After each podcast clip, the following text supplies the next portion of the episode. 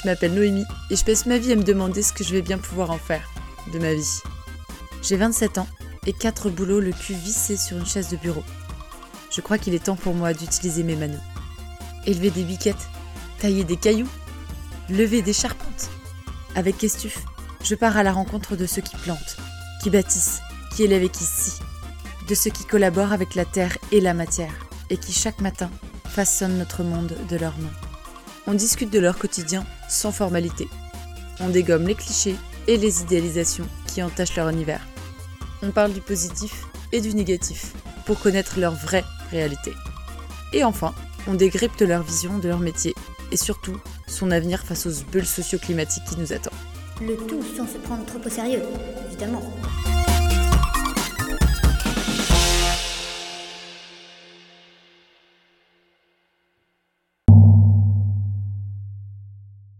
Avant de commencer cet épisode, j'aimerais vous faire part d'une superbe initiative qui s'est lancée pour défi de nous sensibiliser à l'importance de prendre soin de notre biodiversité.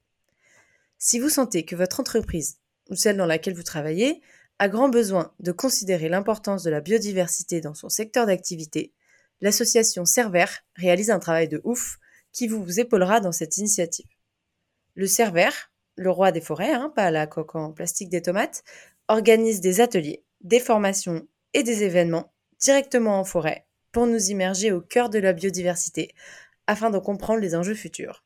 En plus, ils ambitionnent de lancer une foncière forestière citoyenne pour mieux gérer nos belles forêts françaises. Pour les contacter, ça se passe sur leur site web server.org, tout attaché en minuscules, ou sur Instagram à server.forêt. N'attendez pas et foncez faire des câlins aux arbres et nous voici connectés. Salut Henri, tu vas bien? Très bien et toi? Bah ouais, ça va bien. Tu te sens comment? Bah écoute, superbe, hein. hâte de pouvoir euh, parler euh, de mon métier, et, euh, parler de mon parcours. Voilà. Eh bah, moi, je suis vraiment ravie de, de t'accueillir sur Questif, en tout cas. Merci beaucoup. Bon, on peut dire que tu es charcutier, même si j'ai découvert tes créations sur Instagram. Et là, je me suis dit, mais en fait, ce, n'est pas un charcutier que j'ai, c'est aussi un traiteur, un boucher, voire un pâtissier pour certaines.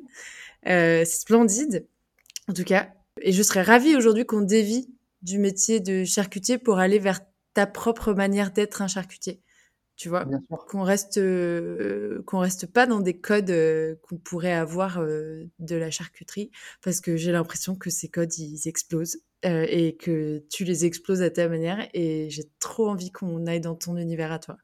Ouais, bien sûr, bien sûr. Ouais, le métier de charcutier, c'est un peu le couteau suisse de la gastronomie. ça implique de savoir maîtriser plusieurs savoir-faire dans tous les métiers de bouche, et ça, c'est incroyable, et il faut il faut le dire le métier de charcutier, c'est savoir toucher, toucher à plusieurs métiers, euh, que ce soit la boucherie, que ce soit la poissonnerie, que ce soit la boulangerie, pâtisserie, et euh, le métier de, cuisinier, bien sûr, euh, qui nous sert pour tout ce qui est traiteur. Voilà. Ah oui, c'est ouf. Tu t'es, tu t'es formé chez les, les, compagnons du Devoir et du Tour de France, toi? Alors, par la suite, après, euh, mon cursus en, CFA normal, oui, c'est ce que j'ai fait. Mais euh, pour commencer, j'ai commencé simplement dans, les CFA euh, qu'on a en France, classiques. j'ai commencé par à travailler en boucherie. Voilà. Moi, je suis, un peu le, jeune garçon qui n'aimait pas trop l'école, qui avait du mal à rester en place sur ma chaise et qui avait envie de faire absolument quelque chose de mes mains et être indépendant, gagner mon argent. Et, euh, et euh, ouais, l'école, c'était vraiment pas fait pour moi. Et j'ai décidé direct de m'orienter vers un métier de l'artisanal, un métier de l'artisanat. Et euh, je me suis orienté vers la boucherie, parce que gros viandard, j'adore la viande. Et mes parents, ils m'ont toujours, m'ont toujours donné l'opportunité de, me faire goûter des, super bonnes viandes venues de chez le boucher. Donc voilà, direct. Et du coup, tu t'es dit, je vais partir dans la boucherie, parce que tu vois, moi, je suis un peu viandarde aussi. Et, et j'ai, tu vois, j'ai pas eu ce truc-là de me dire, allez, j'y vais. Euh, c'est quoi ta rencontre avec le, du coup, le, métier de boucher au-delà de la dégustation de la viande?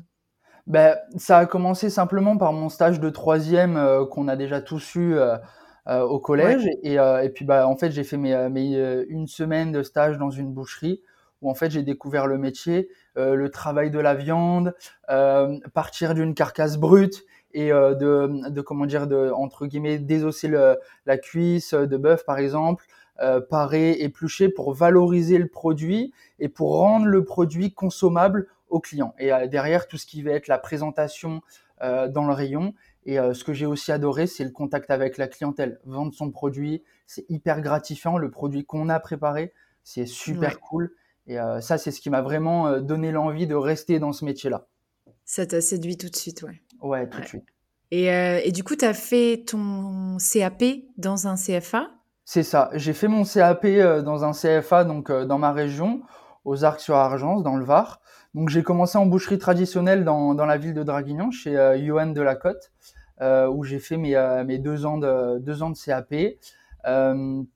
Euh, où ça s'est très bien passé. Euh, j'ai appris à travailler le métier de charcutier aussi en même temps dans.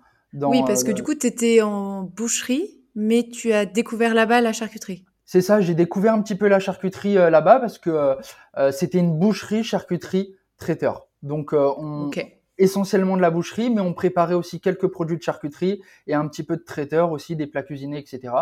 Et donc, j'ai continué mon cursus là-dedans. Je me suis après, je suis parti au CFA de Gap où j'ai fini mon, diplôme là-bas.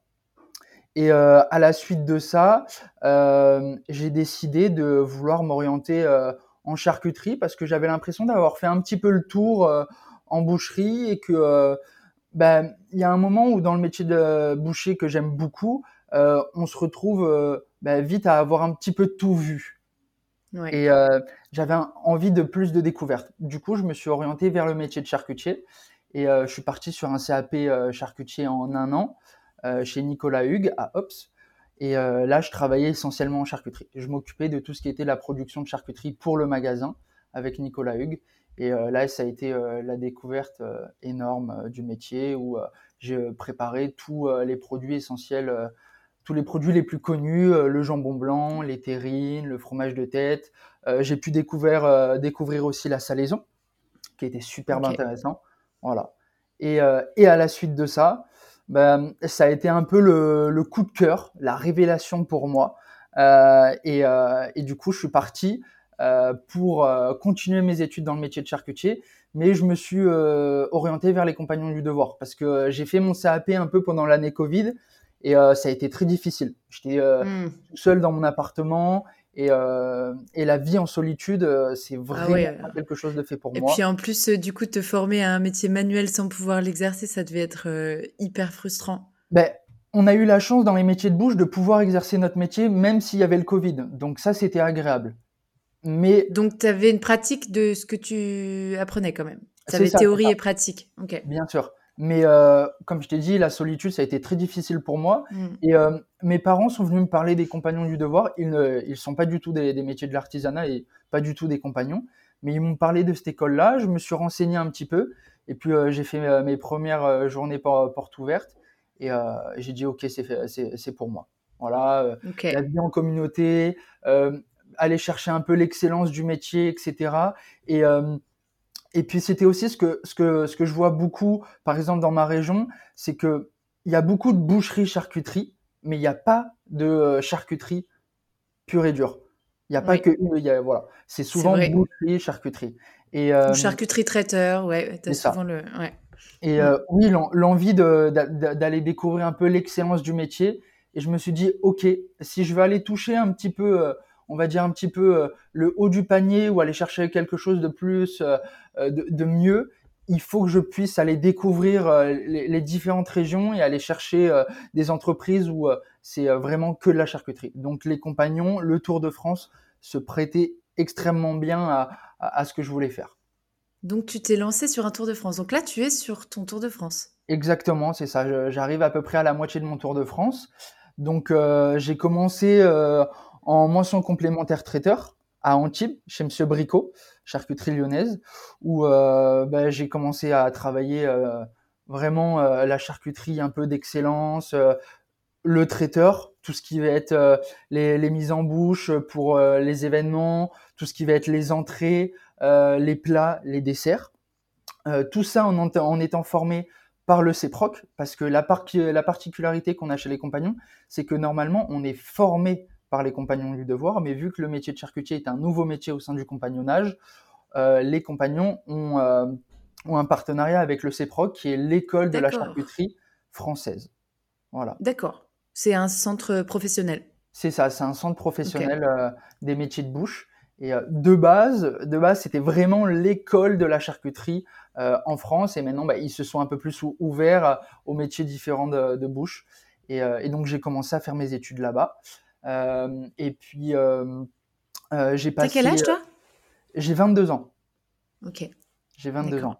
Voilà, et, et, donc à la suite de ça, j'ai continué mon tour de France. Je suis parti sur Tours, Tours où je travaillais chez, chez Brossard Traiteur avec mon maître d'apprentissage. Donc le, le principe, excuse-moi, je t'interromps, mais du coup, le principe du Tour de France, c'est un an, euh, ou du moins un peu moins d'un an, entre 10 et 12 mois, euh, dans une entreprise, euh, et ça, tu, pendant 5 ans. C'est ça, dans une entreprise et dans une maison des compagnons. L'association ouvrière des compagnons du devoir, entre guillemets, impose sur le Tour de France qu'on vive au sein d'une maison des compagnons avec la communauté des compagnons du devoir. D'accord, ok. Donc tous les soirs, Ouais. Tous les soirs, tu devais rentrer, euh, on va dire, dans. Ah, c'est un peu, ça fait un peu à l'abbaye, tu sais, mais tu devais rentrer, tu devais rentrer et tu avais le dîner euh, avec euh, les autres compagnons et le peut-être des cours du soir ou des choses comme ça. Exactement, exactement, c'est ça. Oui, on, on, vit dans, la maison des compagnons, donc avec tous les jeunes qui sont qui ont qui font le même cursus que moi, le Tour de France, de différents métiers, et on vit on vit carrément euh, la plupart du temps ensemble euh, pour euh, les événements, le, dîner, les cours du soir, etc., les week-ends. Ok, très bien. Et du coup, là, tu es en Australie en ce moment. C'est dans le cadre de ton Tour de France? Tu as une année à l'étranger? Oui, c'est ça. En, fait, sur le Tour de France, on, on nous propose de partir à l'étranger ce qui nous permet d'augmenter entre guillemets d'avoir une ouverture d'esprit plus grande, d'aller découvrir euh, la découverte à l'étranger, euh, la découverte des savoir-faire, la découverte euh, des comment dire des, gens, des, cultures mm. différentes, mm. c'est ça. Et, et donc c'est vraiment un, passage qui est très important chez les compagnons du devoir, c'est l'année à l'étranger. Donc j'ai fini, en fait j'ai fini mes études de, de charcuterie. Euh, parce que sur Tours, j'étais en brevet professionnel. Ensuite, après, je suis parti sur Paris, où je travaillais chez Francis Fauvel, euh, où j'ai fini mon année de brevet professionnel euh, en deuxième année. j'ai obtenu mon diplôme et, à la suite de ça, dans, entre guillemets, dans la suite logique, on finit un petit peu ses études et on finit ses études et on peut partir entre guillemets à l'étranger. Voilà. Et donc là, quand tu vas rentrer, tu auras encore deux années de Tour de France? Trois ans à peu près. Trois ans. Trois ans. Et, tu, et à la fin de tes années de Tour de France, tu dois, tu dois rendre quelque chose? Alors. Tu as un euh, travail de, de fond peut-être sur ces cinq années? Oui, ouais, il y a un travail de fond. Alors, c'est n'est pas à la fin, mais on va dire c'est un petit peu après les, les 3 ans, 4 ans. En fait, on, va dire que il y, y, a deux états chez les compagnons du devoir. On a l'état d'aspirant et on a l'état de compagnon du devoir. Et donc, en fait, là, quand je vais rentrer en France, je vais réaliser mon travail de réception, mon travail qui va consister à devenir potentiellement compagnon du devoir. Et une fois qu'on est compagnon du devoir, on doit deux ans au compagnon du devoir. Donc, on va prendre, entre guillemets, une mission en tant que compagnon au sein de l'association ouvrière des compagnons du devoir. Donc, ça peut être euh, simplement euh, formateur, ça peut être euh, chargé, chargé de mission au sein de l'association pour tout ce qui va être gestion du métier, les cours, etc comme ça peut être simplement responsable de son métier au sein de la, maison des compagnons et accompagner les jeunes dans, dans leur cursus du Tour de France pour pour avancer comme moi j'ai pu avancer euh, sur mon Tour de France. Et tu dirais que ça t'apporte un truc en plus par rapport à d'autres formations? Ça fait vraiment la diff de faire un Tour de France? Oui, je trouve que ça fait vraiment quelque chose de différent vraiment cet esprit de, communauté qu'on a au sein des compagnons du devoir qui est incroyable, euh, à pouvoir rencontrer des, personnes de différentes régions, de différentes cultures, etc. Et de différents métiers aussi, c'est super enrichissant. On n'est pas que avec euh, des, personnes qui sont dans les métiers de bouche, on est aussi avec euh, mm. des personnes qui travaillent dans le métier du bâtiment, des personnes qui travaillent avec le cuir, les maroquiniers, etc. Et euh, ouais, c'est incroyable. C'est incroyable. Et puis aussi tout ce qui va être euh, euh, la découverte de chaque région quand on, quand, quand, on, bouge sur le Tour de France. Et ouais. C'est vrai que ça te fait voir la France, c'est cool. Ça te fait voir des, coins que tu n'aurais peut-être pas choisi volontairement. Exactement, exactement. et puis on, retrouve des valeurs qui sont super, sur un, super importantes chez les compagnons du devoir, qui sont vachement mis en avant. Et, et c'est très bien pour, pour le développement personnel et humain. Euh, voilà, les compagnons du devoir, c'est un peu euh, l'école de l'excellence, un petit peu, on va, dire, euh, du métier. Mais on cherche pas vraiment que ça chez les compagnons du devoir. On cherche vraiment à, accentuer sur quelque chose, sur vraiment la relation humaine. Et c'est pas que se développer au niveau du métier, c'est vraiment aussi développer ses qualités en tant qu'humain. Ça, c'est très important chez les compagnons du devoir. Et puis pour un, pour un jeune aussi, c'est complètement génial de pouvoir avoir cet appui-là euh, dans, dans la recherche de son excellence, parce que avoir un socle de valeurs bien établi, ça aide à, à devenir meilleur en tout point. Donc, euh, c'est, euh, c'est une super aide. Alors, est-ce que tu pourrais me décrire, du coup, vu qu'on parle du métier de charcutier, en quoi consiste ce métier de charcutier?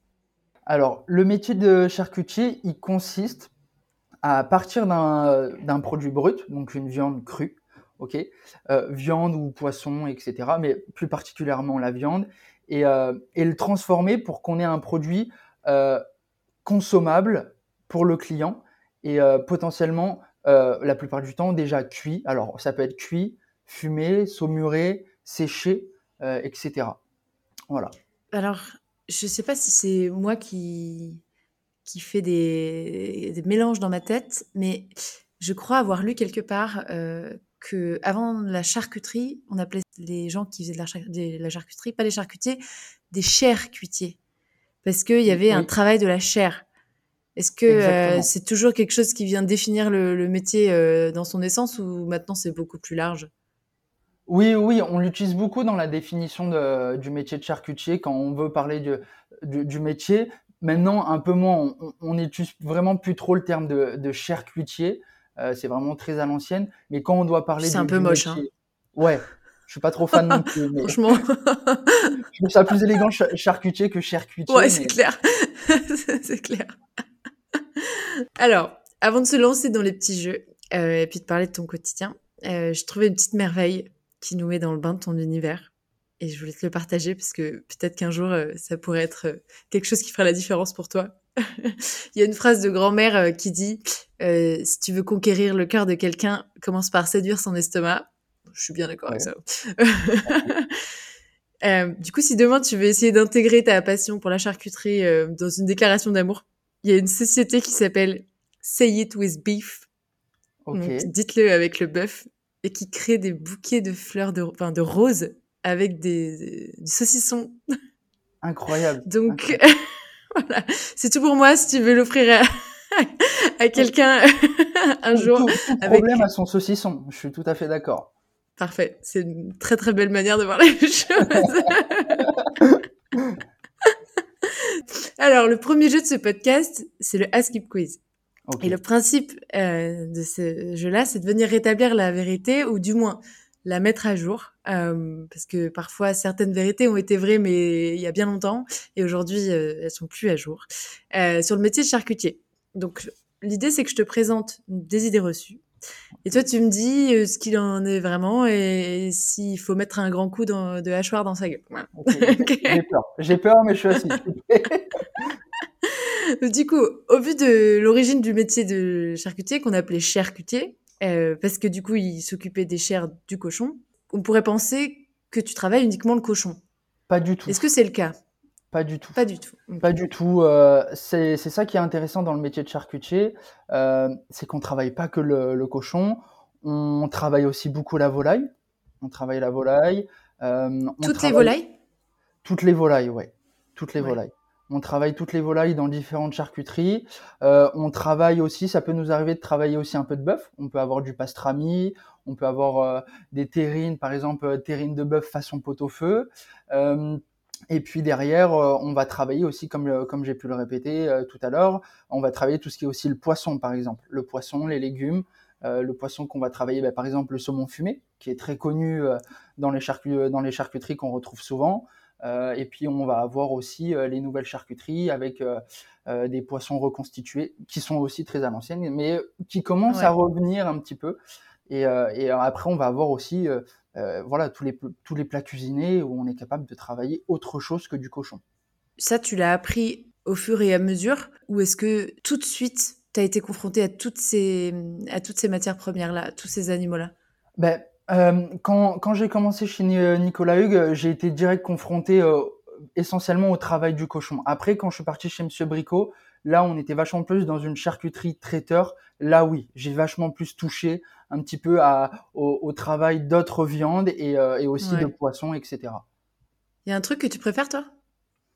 Euh, pas, non, je trouve que j'aime j'aime vraiment tout, mais euh, je prends beaucoup de plaisir à euh, travailler le poisson.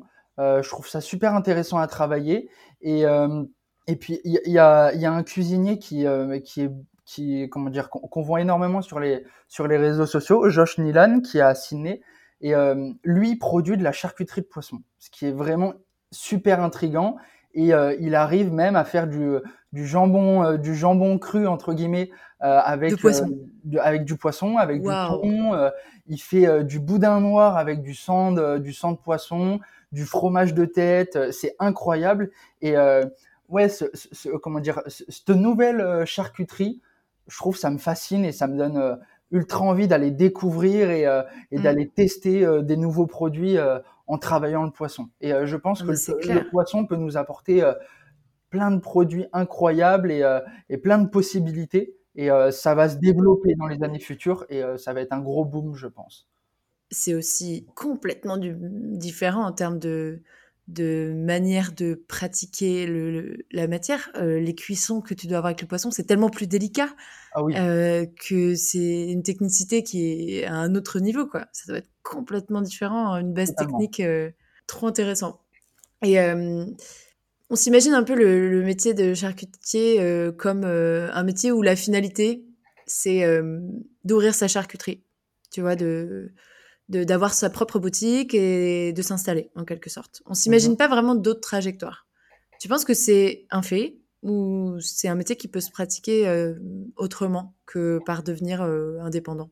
Non, je pense qu'il faut il faut casser les codes. Euh, je suis tout à fait d'accord avec toi sur le point de vue que les gens peuvent avoir. Voilà, le charcutier, une fois qu'il a, fini entre guillemets son cursus, il va obligatoirement ouvrir une boutique. Ce qui est bien maintenant, c'est qu'avec la nouvelle génération, les réseaux sociaux, etc., ça nous ouvre d'autres portes et il y a plein d'autres possibilités qui sont possibles. Plein d'autres possibilités. On peut ouvrir un point de vente dans une boutique dans une ville. On peut euh, faire les marchés. On peut euh, faire essentiellement que de la masterclass à l'étranger, en France. Euh, on peut euh, faire euh, du traiteur, voilà, ouvrir essentiellement une entreprise où c'est que du traiteur. On peut travailler aussi dans un restaurant. Il y a plein de possibilités différentes. Ouais. Il y en a une que tu, préfères, toi? Tu te verrais indépendant ou tu as des, ambitions spéciales? Dans l'avenir, dans l'avenir, oui, je me verrais bien être indépendant. Maintenant, moi, je suis quelqu'un qui, qui, a constamment des idées plein la tête et euh, mes projets changent, euh, évoluent tous les mois. Donc, euh, j'ai pas vraiment j'ai pas vraiment d'idée bien définie. ouvrir un point de vente, oui, ça serait entre guillemets ce que je voudrais beaucoup. Maintenant, je me verrais bien faire de la masterclass aussi à l'international. je me verrais bien. C'est quoi que tu dis la masterclass en charcuterie? C'est donner des cours, par exemple? Oui, par exemple, euh, donner, donner des cours euh, en tant que formateur, mais euh, masterclass, ça va être surtout, entre guillemets, proposer une gamme de produits, les essentiels de la charcuterie, et, en fait, aller transmettre son savoir-faire à une entreprise qui demande, voilà, on est contacté par, je sais pas, une école, un restaurant à l'étranger, et on nous demande de venir produire une gamme de charcuterie pour le restaurant, pour apprendre aux employés comment faire les, basiques de la charcuterie.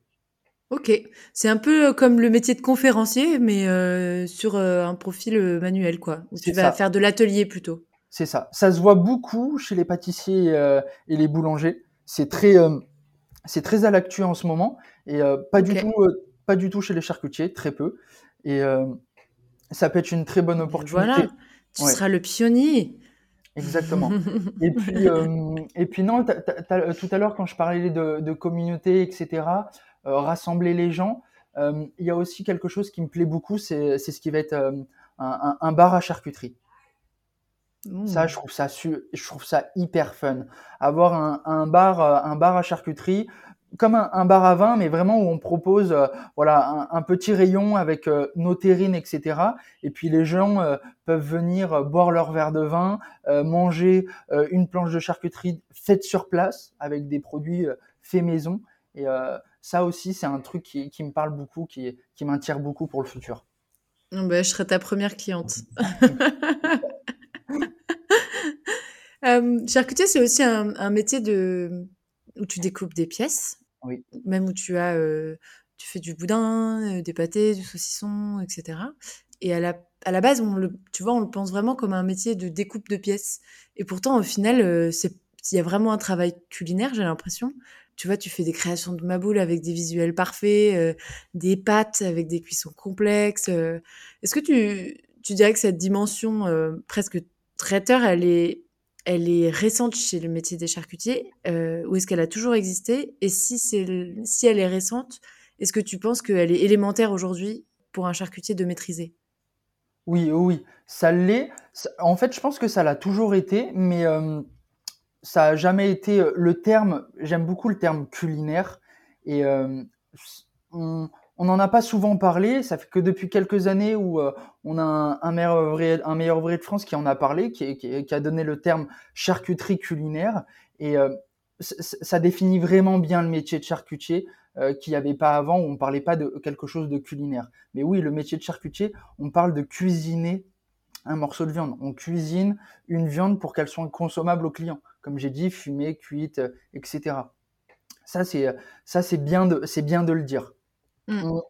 c'est pas simplement couper un morceau de viande, le mettre dans une terrine et hop, euh, on le cuit au four euh, et, basta. Non, il y a tout un travail derrière avec les assaisonnements, les, saveurs, etc., les associations de saveurs, euh, les cuissons, etc. Et c'est assez ressemblant au métier de cuisinier, mine de rien. oui, c'est vrai que je trouve qu'on lui donne pas assez cette, cette casquette-là. Euh, du moins dans les, tu vois, dans les, quand on y pense euh, sans trop se plonger dans le sujet, euh, tu t'imagines pas du tout qu'un charcutier va maîtriser des cuissons complexes. tu te dis juste qu'il va connaître parfaitement tous les bouts de viande, mais que c'est toi qui les cuisineras. Tu vois que tu vas aller les chercher chez lui et que c'est toi qui les cuisineras. tu vas pas, voilà, c'est un peu différent, mais super, super intéressant. Bon après, il y a aussi un truc. À la base, charcutier dans le dictionnaire, c'est quelqu'un de brutal c'est quelqu'un de sanglant. Oui. C'est dans Larousse hein, quand même, je ne l'invente pas. Et ça, c'est quelque chose de, je trouve, qui, euh, qui aide aussi à, se dire c'est un métier de, découpe, c'est un métier de, où tu, tu viens euh, charcuter euh, un bout de viande. Et alors que en fait, c'est plus du tout le cas. Donc peut-être que l'appellation du, du métier en lui-même, tu vois, entraîne des petites, des petites enfin, misunderstanding, tu vois, du, du métier. Après, c'est un métier qu'on imagine comme un métier pas sexy. Euh, tu vois, On, se dit tu fréquentes les boyaux, les tripes, la chair, euh, ça, ça touche. Pour certains, ça touche une corde sensible. En plus, tu vois, du truc de. Oh c'est sûr qu'à 6 heures du matin, ouvrir le seau de sang qui vient d'arriver de, de l'abattoir, c'est pas très glamour. Mais mais non, il, faut, il, faut, il faut mettre les points sur les i et les barres sur les t euh, euh, pour euh, discuter avec plusieurs personnes qui connaissent pas du tout le métier de charcutier. C'est vrai qu'on a souvent l'image du, du, français avec le gros bide, pas très propre sur lui et comme tu dis, le gros bourrin, le gros bourrin, alors que, que, pas du tout, pas du tout.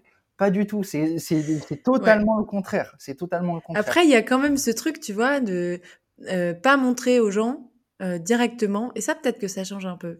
Euh, ça doit changer avec les réseaux sociaux d'ailleurs, mais de de pas de pas montrer l'action euh, de préparation de la viande. Tu vois, souvent, bah, tu vas dans ta boutique, l'atelier, il est caché en arrière-boutique. Les gens, ils vont pas voir le travail que tu vas faire comme si c'était un, un, travail qu'on devait cacher, comme s'il y avait une petite boîte noire autour de la préparation, tu vois.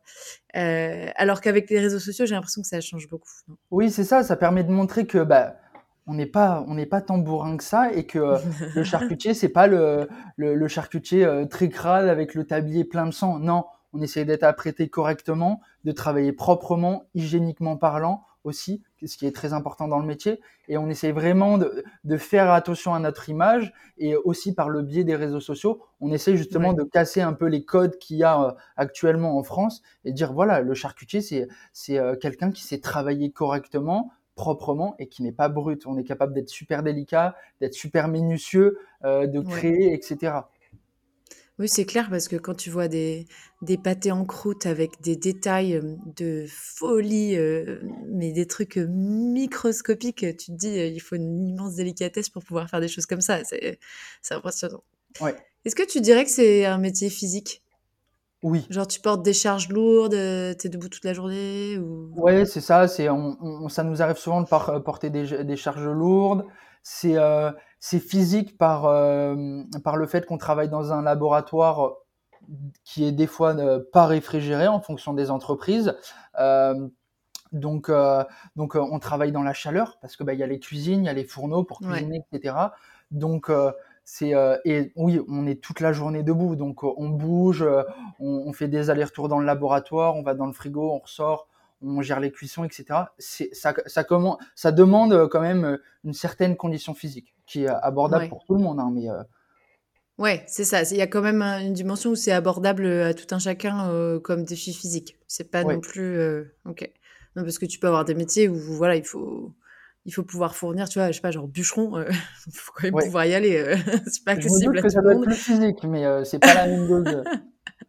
Oui, puis tu as peut-être des, des trucs qui ont été euh, mis en place pour euh, que ce soit moins physique aussi. Je sais pas, pour porter la viande ou les trucs comme ça, tu as peut-être des, Oui, des a, rails, euh, non, des trucs comme ça? ouais, on, on, on a ça aussi dans certaines entreprises, les rails pour euh, transporter les grosses carcasses, ou euh, maintenant les, les, les nouvelles, euh, les, les nouvelles machines euh, très modernes qui permettent de nous simplifier les tâches et que ça soit plus rapide, ou moins physique aussi pour le charcutier qui travaille. Ouais. Oui, ça, attends, ça pèse combien une carcasse? Ah, Une carcasse, une carcasse de cochon, ça pèse son poids. En fonction de, certaines races, on peut euh, tourner euh, un demi-cochon, c'est entre, euh, allez, je dirais 40 et, et, euh, et 60 kilos. En fonction ouais. des races. En fonction des races, ouais. Ah ouais. Et la carcasse de bœuf, du coup, c'est. Mais c'est l'enfer, en fait. C'est Ah ouais, énorme en termes de poids. Non, non, Ok. ça m'a, toujours traumatisé de voir les fournisseurs qui sortaient du camion avec le demi-bœuf euh, Sur le dos sur le, sur le dos. Je me dis, mais alors lui, quand il sera vieux, je voudrais pas le voir parce que le pauvre. Euh, Ah ouais, il va être co- complètement de côté, il va avoir la, la charcuterie incrustée dans le dans l'épaule, putain, ok. Ok, mais du coup c'est quand même accessible à tout le monde et euh, il faut juste avoir conscience que c'est pas un métier où t'es assis quoi. C'est ça, euh, c'est ça. Et puis, s'il y a un truc que je peux rajouter aussi, c'est que euh, c'est pas un métier d'homme. C'est un métier fait pour tout le monde. Et alors d'aujourd'hui, on a des femmes aussi qui, euh, qui rentrent dans le métier et elles ont tout à fait leur place dans le métier. Et ça aussi, c'est un code qu'on a souvent chez les charcutiers où on se dit, bah voilà, le métier de boucher, charcutier, c'est que pour, euh, c'est euh, que pour les hommes. Alors que pas du tout. C'est des métiers qui se prêtent très bien pour Ouais. les femmes aussi. Je trouve que euh, on voit de plus en plus de femmes exceller en cuisine. Oui, Et ça commence euh, sur les métiers de boucher, charcutier, mais je trouve que c'est pas encore assez. Mais après, c'est ça, va, venir. Ça, va venir. Euh, et puis, il faut celles qui sont là aujourd'hui, elles créent les imaginaires pour celles de demain. Donc, euh, donc c'est c'est c'est trop bien. Mais euh, t'en as croisé beaucoup, toi? J'en ai croisé quelques-unes, ouais. Pas beaucoup sur mon cursus, mais j'en ai croisé quelques-unes, oui. Et tu trouves qu'elles rencontrent des difficultés particulières qu'il faudrait qu'elles arrêtent de rencontrer? Bah, on va dire oui, un petit peu la mentalité un petit peu qu'on va avoir à l'ancienne des, euh, des anciens patrons, voilà, qui entre, euh, je donnerai pas de tranche d'âge, mais vraiment les patrons à l'ancienne où bah, eux, euh, entre guillemets, on, leur a inclus dans l'apprentissage que bah, oui, c'était un métier euh, très macho et euh, vraiment pas fait pour les femmes, donc euh, un peu pareil pour le métier de cuisi- euh, cuisinier, hein, c'est la même chose, mais ça comment les codes se cassent et euh, la nouvelle génération comprend que ça n'a pas lieu d'être d'être macho dans son métier et que euh, euh, les femmes ont, ont très bien leur place dans notre métier et elles ont énormément à apporter euh, au sein du métier. Il faudrait qu'on en promouvoie un peu des charcutières. Je vais Ouais, aller, je vais a, faire une petite enquête pour trouver des charcutières. Grave. Euh, J'aime bien quand je pense à mon métier, moi, ma profession, réfléchir à, au rôle que je porte dans ma communauté, que ce soit à échelle locale ou à échelle nationale. D'ailleurs, c'est intéressant d'avoir deux échelles parce que tu sais, tu peux avoir une grosse importance un gros impact à échelle locale, mais aucun presque au niveau national. Et pour certains, c'est complètement l'inverse. Tu peux avoir un métier qui vient avoir un grand impact au niveau euh, national, mais à l'échelle euh, locale, euh, ça se ressent pas du tout, tu vois. Toi, tu dirais que le, le charcutier, il, impacte comment son entourage, du coup, à, toutes les échelles? Comment est-ce qu'il impacte ben, Je trouve que ça a toujours un impact parce que le métier de charcutier, ça fait partie du terroir français. Donc, tout le monde mange du. Euh, enfin, tout le monde. La, plupart des gens en France ont toujours mangé euh, du pâté, euh, des terrines, des rillettes, etc. Donc ça fait partie, ça a un ancrage très fort dans, dans, dans la société française. Donc tout le monde connaît le métier de charcutier. Maintenant, peut-être pas assez, vu de la manière dont la nouvelle génération essaye de, de, le développer et de le montrer aux yeux de tout le monde. Tu dirais que tu es quel type de charcutier? Moi, je, je, me vois bien en tant que euh, le charcutier de la nouvelle génération euh, qui, euh, qui, qui, cherche à, cuisiner mes produits, à vachement pousser le métier de charcutier dans quelque chose de plus élégant, plus propre à la consommation. Euh, plus entre guillemets plus écologique de travailler euh, euh, sur des produits des produits français voilà travailler avec des producteurs etc et euh, ça, c'est euh, ce qui, ce qui me nourrit énormément dans, dans, ma charcuterie et comme pour, euh, pour mon futur. Voilà. C'est intéressant parce que d'avoir ce souci de ces choses-là, ça vient être connecté aussi, pour moi, un des plus gros impacts du métier de charcutier, c'est c'est qu'il vient apporter de la gourmandise aux gens. Et aujourd'hui, pour moi, la, charcuterie, plus que tout, c'est la gourmandise de la viande. Tu vois, c'est vraiment le. Tu as le boucher qui vient te donner tes pièces de viande, mais le charcutier, c'est celui qui. C'est le pâtissier, quoi. Tu vois, c'est le, c'est celui qui vient donner toute la gourmandise à un produit de, de viandard. Et du coup, c'est aussi pour moi quelque chose qui touche les gens droit au cœur. Enfin, tu vois. Ouais, bien sûr. C'est peut-être un peu trop émotif ce que je suis en train de dire. Mais, euh, je sais pas, mais. je suis tout à fait d'accord avec toi. Je pense que tout le monde a, a sa Madeleine de Proust euh, en pâtisserie comme en, en charcuterie, on parle souvent en tant que pour les pâtissiers de, du gâteau que notre maman elle nous faisait et ça nous rappelle, euh, ça, ça nous remémore des souvenirs en tant qu'enfant où euh, je me souviens, euh, je léchais la marise pleine de chocolat quand ma mère avait fait le gâteau au chocolat. Et c'est pareil en charcuterie, on a tous notre, notre Madeleine de Proust. Moi, je me souviens toujours de sortir l'école du le mercredi, aller chez le boucher et je me rappellerai toujours. Je rentrais dans le magasin, j'avais même pas passé le pied de la porte que je me souviens, euh, le charcutier, il était accoudé sur le comptoir et il me tenait, euh, il me tendait une tranche de saucisson à l'ail et euh, j'arrivais avec un grand sourire. Euh, Heureusement que tu retournais, tu retournais pas à l'école après parce qu'il y a un saucisson à l'ail. je, suis d'accord, je suis d'accord. Mais ouais, voilà, le saucisson à l'ail, je crois que c'est ma Madeleine de Proust dans le métier de charcuterie, de, de ah. charcutier, ouais. La gourmandise ultime. Non, mais c'est, je trouve que c'est un beau sens euh, d'apporter de, des petits plaisirs comme ça aux gens. Tu vois, pour un métier, c'est, c'est quelque chose de très beau. On a tous un souvenir dans le métier de charcutier euh, euh, en mm. tant qu'humain. oui, la tranche de saucisson à l'apéro, le pâté, la rillette, tous, on l'a tous. Et tu trouves, as l'impression que il y a un regard social spécifique par rapport au statut de charcutier? Genre, les, les gens regardent le, le, charcutier d'une certaine manière, tu trouves ou pas?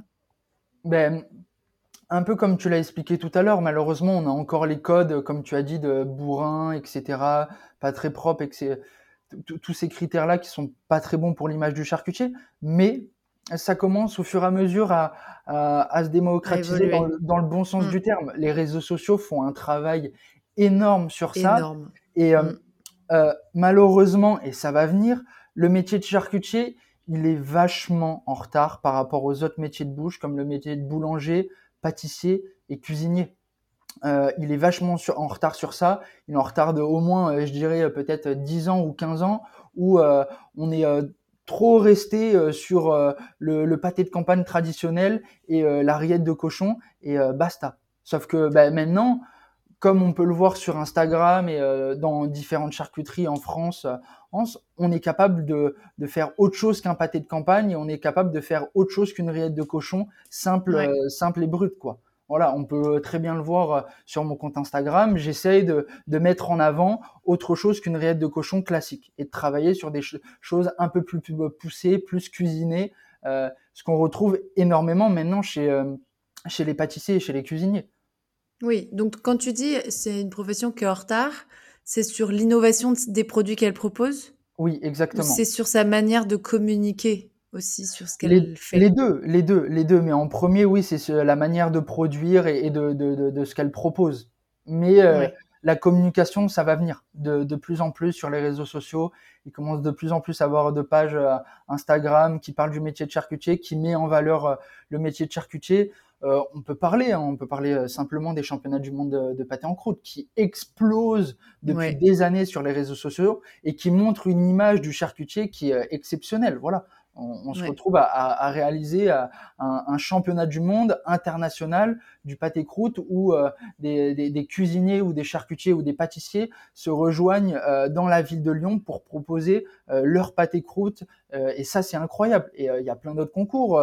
on a le concours du fromage de tête qui va bientôt être d'actualité à Paris. on va avoir aussi tout ce qui est les meilleurs apprentis de France. Euh, le Grand Prix de France de charcuterie, etc. Et puis aussi ce qu'on ce qu'on peut ce qu'on peut parler, c'est aussi des, les championnats du monde de traiteurs qui a au CIRA tous les deux ans à Lyon. Voilà. Ah oui. T'as déjà fait un de ces concours, toi? Ça te tenterait d'en faire un? Alors euh, non, j'ai jamais euh, j'ai jamais participé à un concours. J'ai fait un concours des championnats de France l'année dernière euh, de pâte et croûte. Euh, j'ai pas eu de j'ai pas eu de prix. Peut-être pour une prochaine fois mais ça a été une super bonne expérience et un très bon travail effectué avec euh, Francis Fauvel. Ça a été une euh, super bonne expérience. Euh, mais par exemple, pour parler un petit peu de l'école, le CEPROC, qui nous propose un cursus incroyable pour le métier de charcutier, ou qui sont en association avec plusieurs contacts dans les métiers de charcutier pour nous proposer des masterclass, etc. Et en fait, en tant que brevet professionnel euh, charcutier traiteur, il nous propose sur notre deuxième année euh, une participation en tant que commis dans une équipe au championnat du monde de traiteurs. Donc en fait, on est tiré au sort oh. dans la classe dans laquelle on est. Et, euh, et, donc à la suite de ça, on intègre n'importe quelle équipe de, du concours, de la Contouring Cup, pour participer au concours. Moi, j'ai pas été tiré au sort, malheureusement, mais j'ai côtoyé tous mes amis euh, avec qui j'étais en classe qui ont, qui ont participé en tant que commis euh, dans, avec les équipes et euh, ils en ont tiré un, souvenir mais grandiose. Ouais. Et même moi, j'ai vu des gradins, j'ai trouvé ça incroyable. Incroyable. Mais toi, tu vas y aller, tu seras pas commis, toi. Tu seras. J'espère peut-être en tête d'équipe. c'est sûr, c'est sûr. Et tu dirais que, ça t'apporte un truc spécial, la charcuterie à toi, euh, à titre personnel, dans ta vie? Ouais, euh, c'est gratifiant de voir euh, le résultat au fur et à mesure des années, l'évolution dans le métier. Je trouve que c'est super, c'est super réconfortant et ça donne confiance en soi. Et c'est agréable, je pense que dans n'importe quel métier, voir son évolution, c'est toujours gratifiant pour soi. Et moi, je le vois au travers de mon métier et je trouve ça super cool. Bon, bah, trop bien. Ici, j'essaie de, proposer un espace où des professionnels comme toi, euh, du milieu de l'artisanat et de l'agriculture, euh, viennent fournir un récit euh, transparent, sans paillettes, de leur quotidien dans leur profession. parce que ça me paraît fondamental d'avoir des bonnes infos sur les responsabilités que ça incombe, ces professions-là. Et aussi pour qu'on arrête de soit les idéaliser, soit les dramatiser, tu vois. Euh, ce qu'on fait quand même tous beaucoup euh, en général. Et euh, du coup, considérons que je suis un petit lardon tout frais et que je me colle sous tes chaussures sans que tu t'en rendes compte un matin. Quelle journée tu me, tu me ferais vivre? Bah, Déjà, peut-être à quelle heure tu te lèves? Bah, Le métier de charcutier, la plupart du temps, c'est un travail qui, qui s'effectue tôt le matin pour la mise en place dans le rayon. Donc, on se lève assez tôt. Donc, la plupart du temps. Alors, c'est quoi assez tôt? Euh, on, commence entre guillemets entre 5 h du matin et 6 h 30 du matin. Ah ouais, tu vois, j'aurais même dit plus tôt. Je sais pas pourquoi j'avais euh, j'avais un truc. Euh, ouais, c'est ça. C'était peut-être le, boulanger qui me qui me trompait. Mais du coup, 5 heures du matin quand même. Ouais, ouais, ouais. Ouais. Hum, comment dire, euh, sur la vision de, que, que je pourrais t'apporter sur si tu viens une journée avec moi, tu veux un aspect que métier ou où je peux mélanger un petit peu de tout, ma, ma vie métier comme ma vie personnelle. Ouais, j'adorerais que tu fasses ça. Ok. tu mélanges tout. Alors, je vais, je vais, je vais mélanger, je vais prendre un petit peu de tout dans mes années de Tour de France. Euh, bon, déjà, je pense que voilà, donc euh, commencer le travail euh, à, à 6h30 du matin, 6h. Donc le matin, go aller au travail. on arrive et la plupart du temps, ça va être la mise en place pour pour le rayon. Donc tout ce qui va être les plats cuisinés, etc. On commence à cuisiner, on glace nos terrines on met en place en rayon, etc. Ensuite, euh, ça, ça, te prend du temps déjà de faire toute cette mise en rayon? Ouais. Oui, oui, ça prend du temps. Cuisiner les... La plupart du temps, on essaye de cuisiner euh, le jour pour le jour, d'être euh, sur des produits ultra frais le plus possible. Je parle vraiment sur les plats traiteurs. En, charcuterie, on, a, on, a une date limite de consommation qui est, qui est un peu plus longue de 3 à 5 jours, entre guillemets. Oui, et puis c'est parce que tu aussi des produits qui peuvent durer dans le temps. Un saucisson sec, tu peux le garder je sais pas combien de temps quand même. Oui, oui, oui. Exactement. Donc euh, oui, c'est ça. Donc ça va être préparation des plats cuisinés, etc. Et puis ensuite, on, on lance la prod pour, euh, pour la semaine. Donc euh, préparation des terrines, préparation des jambons, des, des saucisses, etc. Lancer les cuissons préparer les pâtes euh, pour euh, tout ce qui va être euh, les, charcuteries, les, charcuteries feuilletées, les charcuteries pâtissières. donc les pâtes. vous préparez genre des gros sauts de pâtes entiers et après vous prenez des, des cuts dedans ou à chaque fois c'est une pâte genre pile ce qu'il faut pour le. Non. Comme je dis, on, on, essaye de travailler sur le plus frais possible. Donc, c'est-à-dire que on a besoin de trois pâtes croûtes pour notre semaine. Bon, ben, on prépare la pâte pour trois pâtes croûtes. On ne prépare pas plus parce qu'après, ben, euh, les saveurs se dégradent, etc. Et garder dans le frigo, c'est pas toujours ce qu'il y y a de mieux. Et euh, est-ce que, euh, avant tout ça, vous avez une phase d'aller chercher de la viande? Non, moi j'ai pas eu l'occasion, même en étant sur Paris, j'ai pas eu l'occasion d'aller sur Ringis pour aller chercher les matières premières. La plupart du temps, on n'a pas vraiment le temps. Ça demanderait un temps énorme euh, de devoir aller chercher euh, directement chez le producteur, etc. Donc, on se fait livrer par nos fournisseurs directement. Donc, tu as plutôt un défi de bien choisir tes fournisseurs oui. que d'aller gérer euh, en direct producteur à Rungis, quoi. Oui, oui, bien sûr, c'est très important. Trier sur le volet tous les produits, les, carcasses de viande, etc. C'est très important sur ça. C'est pas aller chercher euh, le simple cochon chez le premier chez le premier fournisseur. Non, euh, le but c'est d'aller chercher un petit peu euh, l'excellence, un petit peu aller chercher la qualité, ce que fait un petit peu le cuisinier. Comme je dis, c'est culinariser un petit peu le métier. Donc oui, pour, revenir à la production, etc. Moi, il y a un truc que j'ai toujours adoré chez Monsieur Bricot à Antibes. à 9 h souvent, c'est la coupure et c'est le casse-croûte du matin. Ah la tranche de pâté. ah non, mais j'ai rien contre euh, la, tranche de pain avec le beurre et la confiture, mais euh, perso, un bon petit sandwich euh, de rillettes à 9h du matin, je dirais jamais. Ça n'a pas de prix. ouais, ouais. Donc non, toujours cette petite coupure à 9h où toute l'équipe se rassemble, où on débriefe un petit peu du week-end, etc., les petites blagues, etc. On, grignote pendant une quinzaine de minutes et puis après, bam, on y retourne et puis on, relance la prod euh, pour euh, souvent euh, le lendemain. On, prépare, on prépare les bases de préparation. Voilà. Jusqu'à à peu près midi 13 heures. En fonction de certaines entreprises, il y en a qui stoppent sur les coups de, de, de 13h, 14h à peu près. Comme il y en a où ça continue un peu plus tard dans l'après-midi. Donc euh, souvent on a le repas du midi, donc ça aussi c'est un super beau moment euh, d'échange où on se retrouve avec toute l'équipe, où on mange le repas du midi. Euh, ça c'est inclus, c'est un truc que c'est fourni par ton entreprise. Ouais, dans toutes les entreprises où j'ai travaillé, le, repas était toujours fourni par l'entreprise, toujours. Voilà. C'est un bon moyen de tester ses propres produits du coup. Exactement, exactement.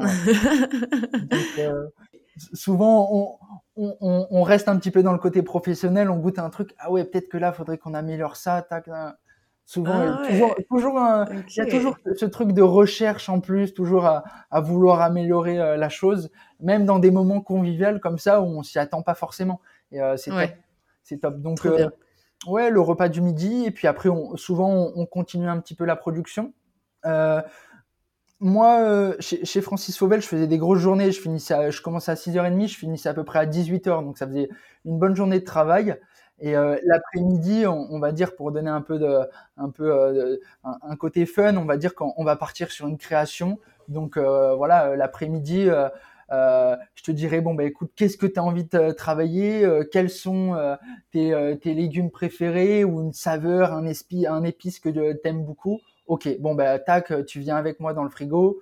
On, bah, bah, ok, on va partir, euh, je sais pas, sur une terrine de campagne. T'adores les cèpes et euh, t'adores euh, un poivre que t'as que t'as découvert euh, dans un pays euh, asiatique. Ok, bon bah on a le poivre, on a le cochon, on a les champignons. Bon bah bam, tac, je te montre comment on prépare une terrine et puis on associe le champignon avec le poivre et, et voilà, voilà. Génial.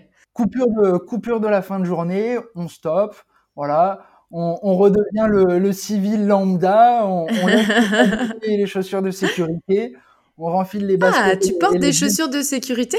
Ah oui, obligatoire, obligatoire. Mais alors attends, euh, parce que tu risques de d'avoir des choses lourdes qui te tombent sur les pieds? Des couteaux? Ah ouais? Alors, en premier, oui, euh, le couteau qui tombe, euh, le couteau qui Ah bah tombe, oui. ça peut arriver. Euh, une charge, n'importe, je sais pas, un bac ou qui, qui te tombe sur le pied, ça arrive. Et puis, ne, simplement, euh, il y a des re- il y a des revêtements dans, dans les laboratoires qui sont obligatoires au niveau de l'hygiène, etc., et au niveau de la sécurité. Et euh, les chaussures de, de sécurité sont adaptées pour ces, euh, pour ces, euh, pour ces revêtements. Donc, euh, être en basket euh, Ouais. dans, dans, dans un labo de charcutier, euh, faut être un très bon patineur parce que euh, Ouais, faut, avoir un très bon sens glisse. de l'équilibre parce que ça glisse. Ok, d'accord. Ok. Et alors attends, tu as, t'as d'autres choses qui sont obligatoires de porter? Peut-être un, du coup, un, mince, comment on appelle ça? Un Un tablier. tablier? Oui, oui, on, on a tout ce qui va être les vêtements professionnels avec des tissus euh, spéciaux euh, pour tout ce qui va être les, le, le feu, les brûlures, etc. Et euh, pour avoir une tenue correcte, quoi. On, on, on- on évite euh, souvent, euh, voilà, dans toutes les entreprises, j'ai toujours eu l'habitude de travailler avec un pantalon professionnel et, euh, et une veste et un tablier, voilà. Et euh, souvent euh, un couvre-chef, une casquette ou une toque. Ouais, la toque, c'est quand même plus classe, quoi. Ouais, c'est cuisinier, on, on leur a piqué l'idée un petit peu. C'est clair. Et tu fais jamais de, dans ta journée, tu fais jamais de service? Tu fais jamais voir le client en direct? Malheureusement, sur mes trois dernières années de Tour de France, non. Euh, la plupart du temps, j'étais essentiellement en, production. Donc, euh, euh, souvent dans, les grosses entreprises dans lesquelles j'ai pu travailler, quand je dis les grosses entreprises, c'est pas non plus, c'est pas l'usine, c'est une entreprise où on va avoir un minimum, on va dire, de 10 employés. Et souvent, il y a une équipe spéciale de vendeurs et l'équipe de production. Donc, et puis, on peut pas être de, tous les côtés, quoi. Vraiment, il y a besoin d'avoir une personne qui soit des, personnes qui soient essentiellement à la production et des personnes qui soient essentiellement à la vente. Parce que je pense que dans des plus petites charcuteries, euh, tu fais un peu tout, quoi, j'imagine. Oui. Toi, t'aimes bien le contact client ou c'est un truc, euh, Ouais, j'adore, j'adore, j'adore le contact avec le client, pouvoir parler. ça se sent, ça se sent en toi. Ouais, ouais, ouais. ouais. Non, non, comme, comme j'aime bien dire, je serais capable de vendre du sable à un Égyptien, mais, mais, euh, non, non, j'a- j'adore, j'adore le contact avec la clientèle. C'est super agréable de pouvoir euh, discuter, échanger, euh, avoir des retours sur nos produits. C'est super agréable. Euh, c'est toujours quelque chose que j'ai adoré faire. Maintenant, je, pour l'instant, j'ai pas eu l'occasion de le repratiquer. Après, derrière, avec les équipes, les équipes en vente, on a les retours clients, donc euh, ça nous aide Ça quand fait même. plaisir. Mais oui, c'est toujours quelque chose que j'ai trouvé super agréable. Donc, euh, et puis après, pour partir un petit peu plus dans le côté euh, personnel, euh, après la journée de travail, la plupart du temps, je rentre, je rentre à la maison et souvent avant le avant le dîner du soir, je me retrouve, je me retrouve souvent. ça m'arrive de me retrouver avec mon meilleur ami au bar. Voilà, on, discute, on déguste un vin, on, parle des, nouveaux des nouveaux essais qu'on qu'on est en train de faire, etc. Et euh, on discute avec euh, mes amis de, des compagnons qui sont boulangers, pâtissiers. On échange. Ah oui, si t'es si t'es si de, de, de faire une tarte un petit peu euh, style charcutière, etc. Et donc ça, c'est super, c'est super cool aussi. C'est un bon moment que j'adore aussi dans ma journée type. Et puis après, bah, Et tu as encore de l'énergie pour ça. C'est après ta journée, c'est toujours, t'es pas KO quoi. T'as toujours la patate. Et... Je, suis un amoureux de mon métier, donc je m'arrête jamais. Oui, c'est vrai, mais tu vois, il pourrait, il pourrait te mettre aussi un peu KO. Euh, ton métier, même si tu l'aimes, euh, le soir, de se dire oh là j'ai qu'une envie, euh, c'est mon oreiller quoi, tu vois. Euh, Sans mentir, des fois il y a des jours où ça l'est un petit peu, mais l'amour du métier reprend un peu le dessus, voilà. Et donc après, bah, je rentre dans ma vie entre guillemets compagnonnique, donc le repas de 19h à 20h avec toute la communauté de la maison des compagnons. On, on, on, échange pendant le repas, etc. Et puis après, on retourne un peu dans le sérieux chez les compagnons du devoir. On a les cours du soir de 20h à 22h où euh, voilà là euh, ben par exemple euh, on, écrira ensemble la fiche recette du pâté de campagne qu'on aura fait dans l'après-midi et puis je te montrerai un petit peu ce qu'on fait en cours du soir, les révisions de cours, etc. retravailler par exemple sur une recette que je veux réaliser, une création pour la semaine prochaine. Voilà. Et donc après, ben, fin, fin des cours 22 h et puis euh, après, souvent, c'est, euh, c'est dodo, quoi. C'est dodo, ouais. 1h, 22 heures. Euh... Ouais, c'est une bonne nuit. Il la faut. Ouais, c'est une bonne journée. C'est une bonne journée. Le, le soir, c'est vraiment que de, la, de l'écrit, de la réflexion euh, dans, les, dans ces cours du soir-là. T'es pas dans la pratique euh, à vouloir exercer quelque chose de supplémentaire. tu as eu une idée, tu dis, ah tiens, je voudrais tester ce truc. tu vas plutôt théoriser tout le soir de ce que je comprends. Est-ce que tu as quelqu'un qui t'accompagne là-dedans quand même? Genre, c'est des cours où tu es solo ou c'est des cours avec quelqu'un? Alors, vu que le métier de charcutier, euh, c'est un métier qui est tout nouveau au sein des, du, compagnonnage, au sein des compagnons du devoir. C'est pas c'est pas comme le métier de boulanger pâtissier où ça existe depuis des années et des années où euh, c'est vraiment ancré euh, au sein de, au sein des compagnons et euh, il y a toujours eu des boulangers et des pâtissiers au sein des compagnons et du coup bah, il y, a des, y a des personnes qui sont plus âgées dans chaque maison dans le métier. Donc moi entre guillemets pour, pour te donner un ordre d'idée, on a à peu près une vingtaine actuelle en tant que charcutier sur le Tour de France et je fais partie actuellement des, des, des, cinq premiers sur le Tour de France chez les compagnons du devoir en tant que charcutier. Donc en fait, ah, quand je me retrouve euh, en classe, bah, souvent, à part mes responsables boulangers ou pâtissiers qui peuvent m'accompagner euh, sur les cours du soir, etc., euh, ça va pas être niveau métier, mais ça va être plutôt euh, niveau management, explication, essaye de faire ça comme ça ou organise-toi comme ça, etc. plutôt dans ces choses-là, plutôt que vraiment au sein même du métier. Moi, j'ai eu l'occasion euh, euh, d'être euh, le, plus vieux charcutier l'année dernière sur, sur la maison de Paris. donc, j'avais des jeunes avec moi qui étaient en tant que charcutier avec moi au sein des compagnons. Et donc, bah, c'était à moi de, de, faire ce travail-là, comme tu expliques, de, de les accompagner et d'être un peu, entre guillemets, leur responsable. Oh, mais c'est super intéressant pour toi aussi, du coup, de prendre un peu le lead sur ces choses-là. Ça doit être ouais, ouais, c'est quelque chose qui, qui me parle beaucoup, le management le management et la gestion d'équipe, c'est quelque chose qui me, qui me plaît beaucoup. Euh, j'ai eu, euh, eu des super bonnes expériences euh, dans mon Tour de France, comme des mauvaises expériences. Et c'est pareil, on, a un petit peu cette vision-là des métiers de bouche très durs, très stricts, un peu à la cuisinière où les casseroles elles volent dans le laboratoire quand il y a un truc qui est mal fait. Et ça, c'est pareil, il faut, faut changer, il faut évoluer et aller sur un management peut-être plus plus souple, mais euh, plus approprié. Ah bah, c'est clair que se prendre une, une, poêle dans la gueule, ça n'a jamais euh, permis à quelqu'un de se remettre euh, dans le droit chemin. Je vais, dans l'extrême, mais... non, mais, c'est clair. Tu as complètement raison. Il y a des super initiatives de la part de chefs cuistots féminines, notamment euh, j'ai oublié le nom de leur groupe, mais je le retrouverai, je le mettrai en, en description de l'épisode, euh, justement pour venir déconstruire un peu euh, ces managements à l'ancienne, très destructeurs pour pour les équipes en fait, et qui sont en plus de ça antiproductifs. Donc il y a vraiment plus aucun intérêt de les, de les, mettre en place maintenant. Mais bon, ça prend toujours un certain temps de déconstruire des choses établies depuis des dizaines, voire des centaines d'années pour la cuisine, parce que ça fait un moment hein, que les, les, les, équipes en cuisine, elles sont présentes. Donc euh, c'est vrai que ça, ça, prendra du temps, mais c'est cool qu'il y ait ce mouvement, en tout cas, de bouffer d'air, tu sais, genre de venir, allez, c'est bon, on arrête ces conneries là, ça, ça désigne trop de monde, euh, on l'a, on l'a fait correctement maintenant, quoi. Ouais, bien sûr. Mais ça, la, nouvelle génération s'en rend, s'en rend beaucoup, beaucoup compte et c'est pareil, ça, va, ça, Ça va va évoluer dans, dans le futur Mm. et moi je mettrai vraiment un accent sur ça le, le jour où j'aurai l'opportunité d'être euh, chef de laboratoire ou, euh, euh, chef d'entreprise, sera une place très importante au sein de, de, de, de mon management, ouais, au sein de mon équipe ou au sein de mon entreprise. Ouais, ça sera très important pour moi. Bah, c'est une belle ambition. Tu dirais que tu as un, boulot qui te met la pression? Genre, t'es stressé ou, c'est plutôt calme en termes de d'émotion, de stress, tu vois? Oui, euh, c'est un peu stressant. euh, C'est un peu stressant quand on a, par exemple, le, le- entre guillemets, le, le service du matin, quand on doit envoyer les plats, ça doit être envoyé à temps, correctement. Euh, entre guillemets, euh, ben voilà, faut éviter le maximum de faire d'erreurs euh, et, euh, et d'envoyer euh, tout euh, parfaitement et euh, avec le plus de, le- de régularité possible. Donc ouais, il y a toujours une part de, de stress un petit peu, mais c'est du bon stress, c'est agréable, c'est agréable. Et euh, Ouais, moi ça te fait te sentir vivant plus que ça te fait te sentir mal, quoi. Ouais, Et euh, du coup, de ce que je comprends de ta vie compagnonique, bon alors c'est peut-être aussi parce que c'est en ce moment, euh, le Tour de France, c'est vrai que c'est un engagement euh, à 100%.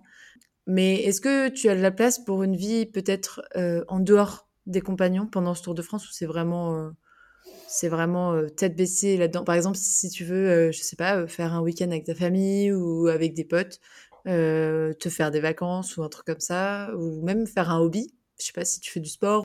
Est-ce que c'est des choses qui, qui ont de la place dans ton quotidien ou pendant ces cinq années, il n'y a pas de place et ça sera pour après? Non, non, non. Il y a toujours une place à, à, sa vie euh, hors compagnon et euh, il y a toujours une place et euh, c'est à nous, à, chacun de, de, de, de, de l'incorporer dans sa vie compagnonique. C'est largement faisable.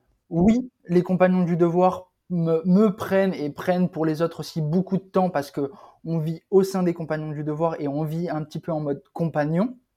Ok, Ouais. euh, mais il y a toujours une place, voilà, euh, à, à, à la vie, euh, à la vie personnelle. Le week-end, ça m'arrive une fois par mois ou peut-être une fois tous les deux, tous les deux mois de, de retourner chez moi, voir ma famille, mes amis, etc.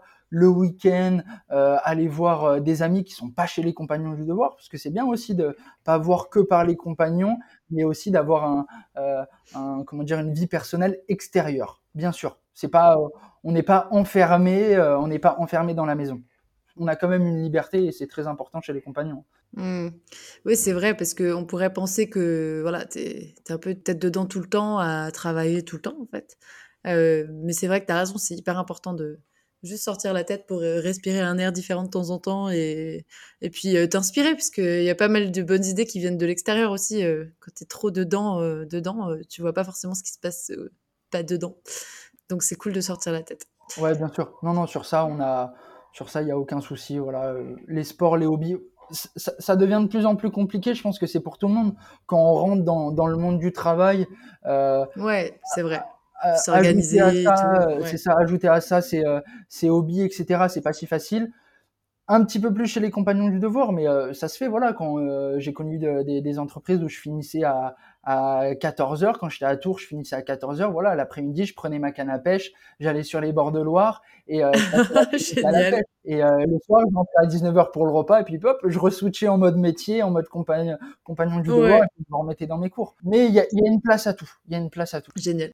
Tiens, du coup, ça me, je, je repense à la chaussure de sécurité là. euh, Tu utilises énormément du coup d'outils tranchants et des machines euh, qui broient ou qui font des voilà des trucs euh, dangereux. Dangereux, ouais. Tu t'es déjà fait mal? Oui. Il y a des choses. euh, Ah ouais, il y a des choses sur lesquelles tu dois être vraiment vigilant pour pas te faire mal. Ben, en priorité, ça va être notre outil essentiel avec lequel on travaille, c'est le couteau. C'est le couteau. Donc un couteau, un couteau de boucher, un couteau de charcutier, un couteau de cuisinier, ça coupe, ça coupe très bien.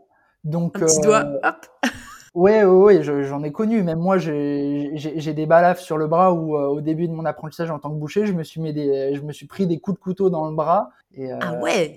ouais, ouais, ouais, c'est les risques du métier. Maintenant, vachement moins. Avec l'expérience, etc., euh, j'ai appris à, à manier correctement mon couteau et ça m'arrive très, très rarement de me couper maintenant. C'est très rare que je me coupe. Ou alors, si je me coupe, c'est des, des petites coupures, rien de bien grave. Mais ça arrive. On est, euh, on n'est jamais prêt à, à ce qui peut nous arriver. Tout peut arriver. T'as quoi comme outil euh, autre que les couteaux? Autre que les couteaux, euh, qu'est-ce qu'on va avoir euh, On va avoir bah, ce qui va être les outils de- du pâtissier, du cuisinier, les fouets, les louches, etc. pour ce qui va nous servir à cuisiner, à préparer. Qu'est-ce qu'on va avoir d'autre D'autres, on va avoir bah, tout ce qui va être nos moules, nos terrines. Et puis après, on va avoir les, les gros équipements, euh, les gros équipements, le- nos fours, euh, nos marmites, nos casseroles, euh, nos hachoirs, euh, le C'est pas, poussoir. si pas si différent d'une cuisine euh, traditionnelle, en fait. Quoi. Non, non, non, non. À part, des, Ouais. des- à part des, des- des gros instruments qui vont être euh, bien définis au métier de charcutier, voilà, le, le poussoir, ça reste très charcutier pour pousser la saucisse, etc. C'est bien dé- défini euh, au métier de charcutier. T'en as d'autres comme le poussoir où c'est un peu l'ultime? Oh, je, je, je trouve que c'est l'ultime, ouais. Bah, c'est vrai que euh, je vois très bien euh, cet outil euh, euh, à faire les saucisses là. Il est, enfin, il est très net dans ma tête et euh, il est pas dans toutes les cuisines, ça c'est certain. Donc euh, il faut une petite fibre charcutière pour pour commencer à vouloir l'utiliser. Bah tiens, restons dans le le sang de la coupure, dans le sombre. Il est arrivé le moment du dark side. je, je dis n'importe quoi. L'objectif de, de ce jeu, le dark side, c'est de voir si je peux euh, connaître dans ton métier en fait les aspects que tu kiffes pas. Parce que c'est vrai que quand on s'imagine un métier, on s'imagine que les bons côtés. Ouais. Euh, et moi, je voudrais voir si je suis en capacité de savoir si c'est des choses que tu aimes ou que tu n'aimes pas. Du coup, je te propose un petit jeu pour ça. C'est de me lister des missions que tu fais, des tâches que tu fais au quotidien. Et moi, je dois deviner si tu aimes les faire ou c'est des trucs qui t'emmerdent dans ton job. Tu vois? Ok. Euh, alors, premier truc, premier truc que je pourrais exposer. Euh, tiens, l'arrivée euh, d'un stagiaire dans l'entreprise, voilà, qui, qui, qui veut venir découvrir le métier. Et plein rush, euh, il connaît rien du tout, il sait pas utiliser un couteau, il sait pas tenir un couteau. Ouh. Moi, je crois que. Alors, euh, j'aime bien cette idée de transmettre. Hum, Mais ah, quand t'es dans un rush et que t'es sous stress et qu'il faut se. et que, euh, je sais pas, il fait, il fait, il fait que de la merde parce que c'est normal, on fait tous de Mhm. trop de la merde au début, tu vois. Euh, ben, ça doit être encore plus stressant, quoi. Ça doit être un truc. euh, Ouais, peut-être que c'est c'est une passade un peu difficile, même si au fond, ce que t'en retiens en termes de philosophie, Oui. c'est c'est très beau. Euh, je pense que franchement, ça fait chier, pour être honnête. Non, non.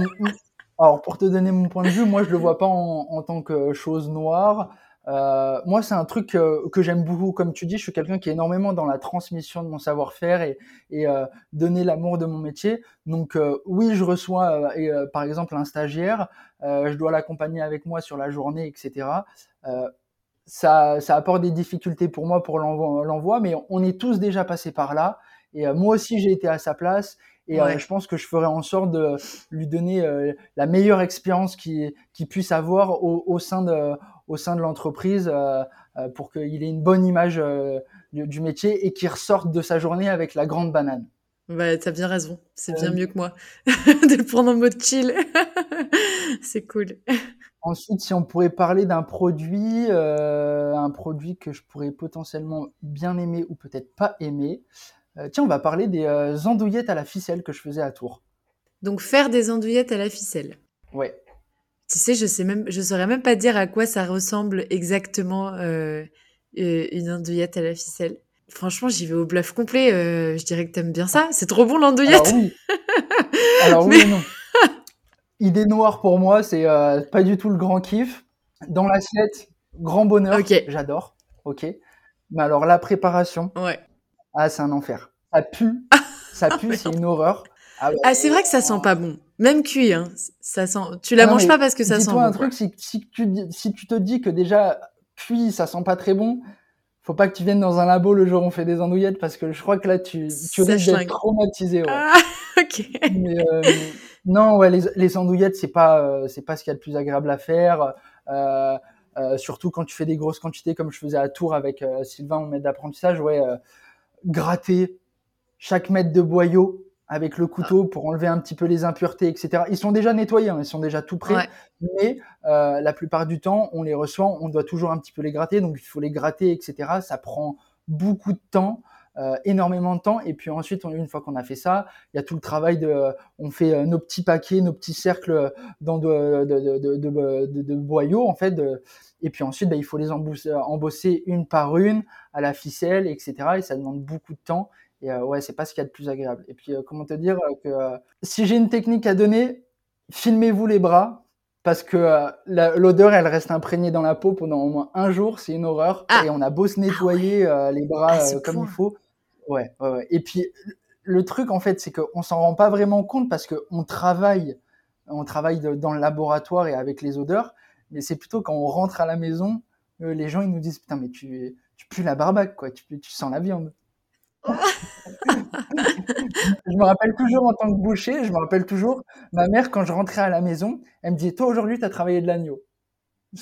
le fait de travailler de l'agneau, je, ah ouais, elle arrivait à reconnaître comme ça. les pores de la peau qui l'agneau. Ah ouais, ouais, ah, mais tu sais que tu viens de m'apprendre que du coup, l'andouillette, c'est à base d'agneau. Non, non, non, euh, pas du tout, pas du tout.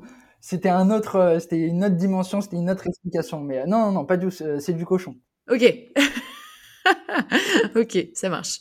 Alors, est-ce que tu as une autre tâche euh, Parce que encore une fois, là, j'étais complètement, euh, complètement à la ramasse. Euh, tiens, on va parler du pâté croûte.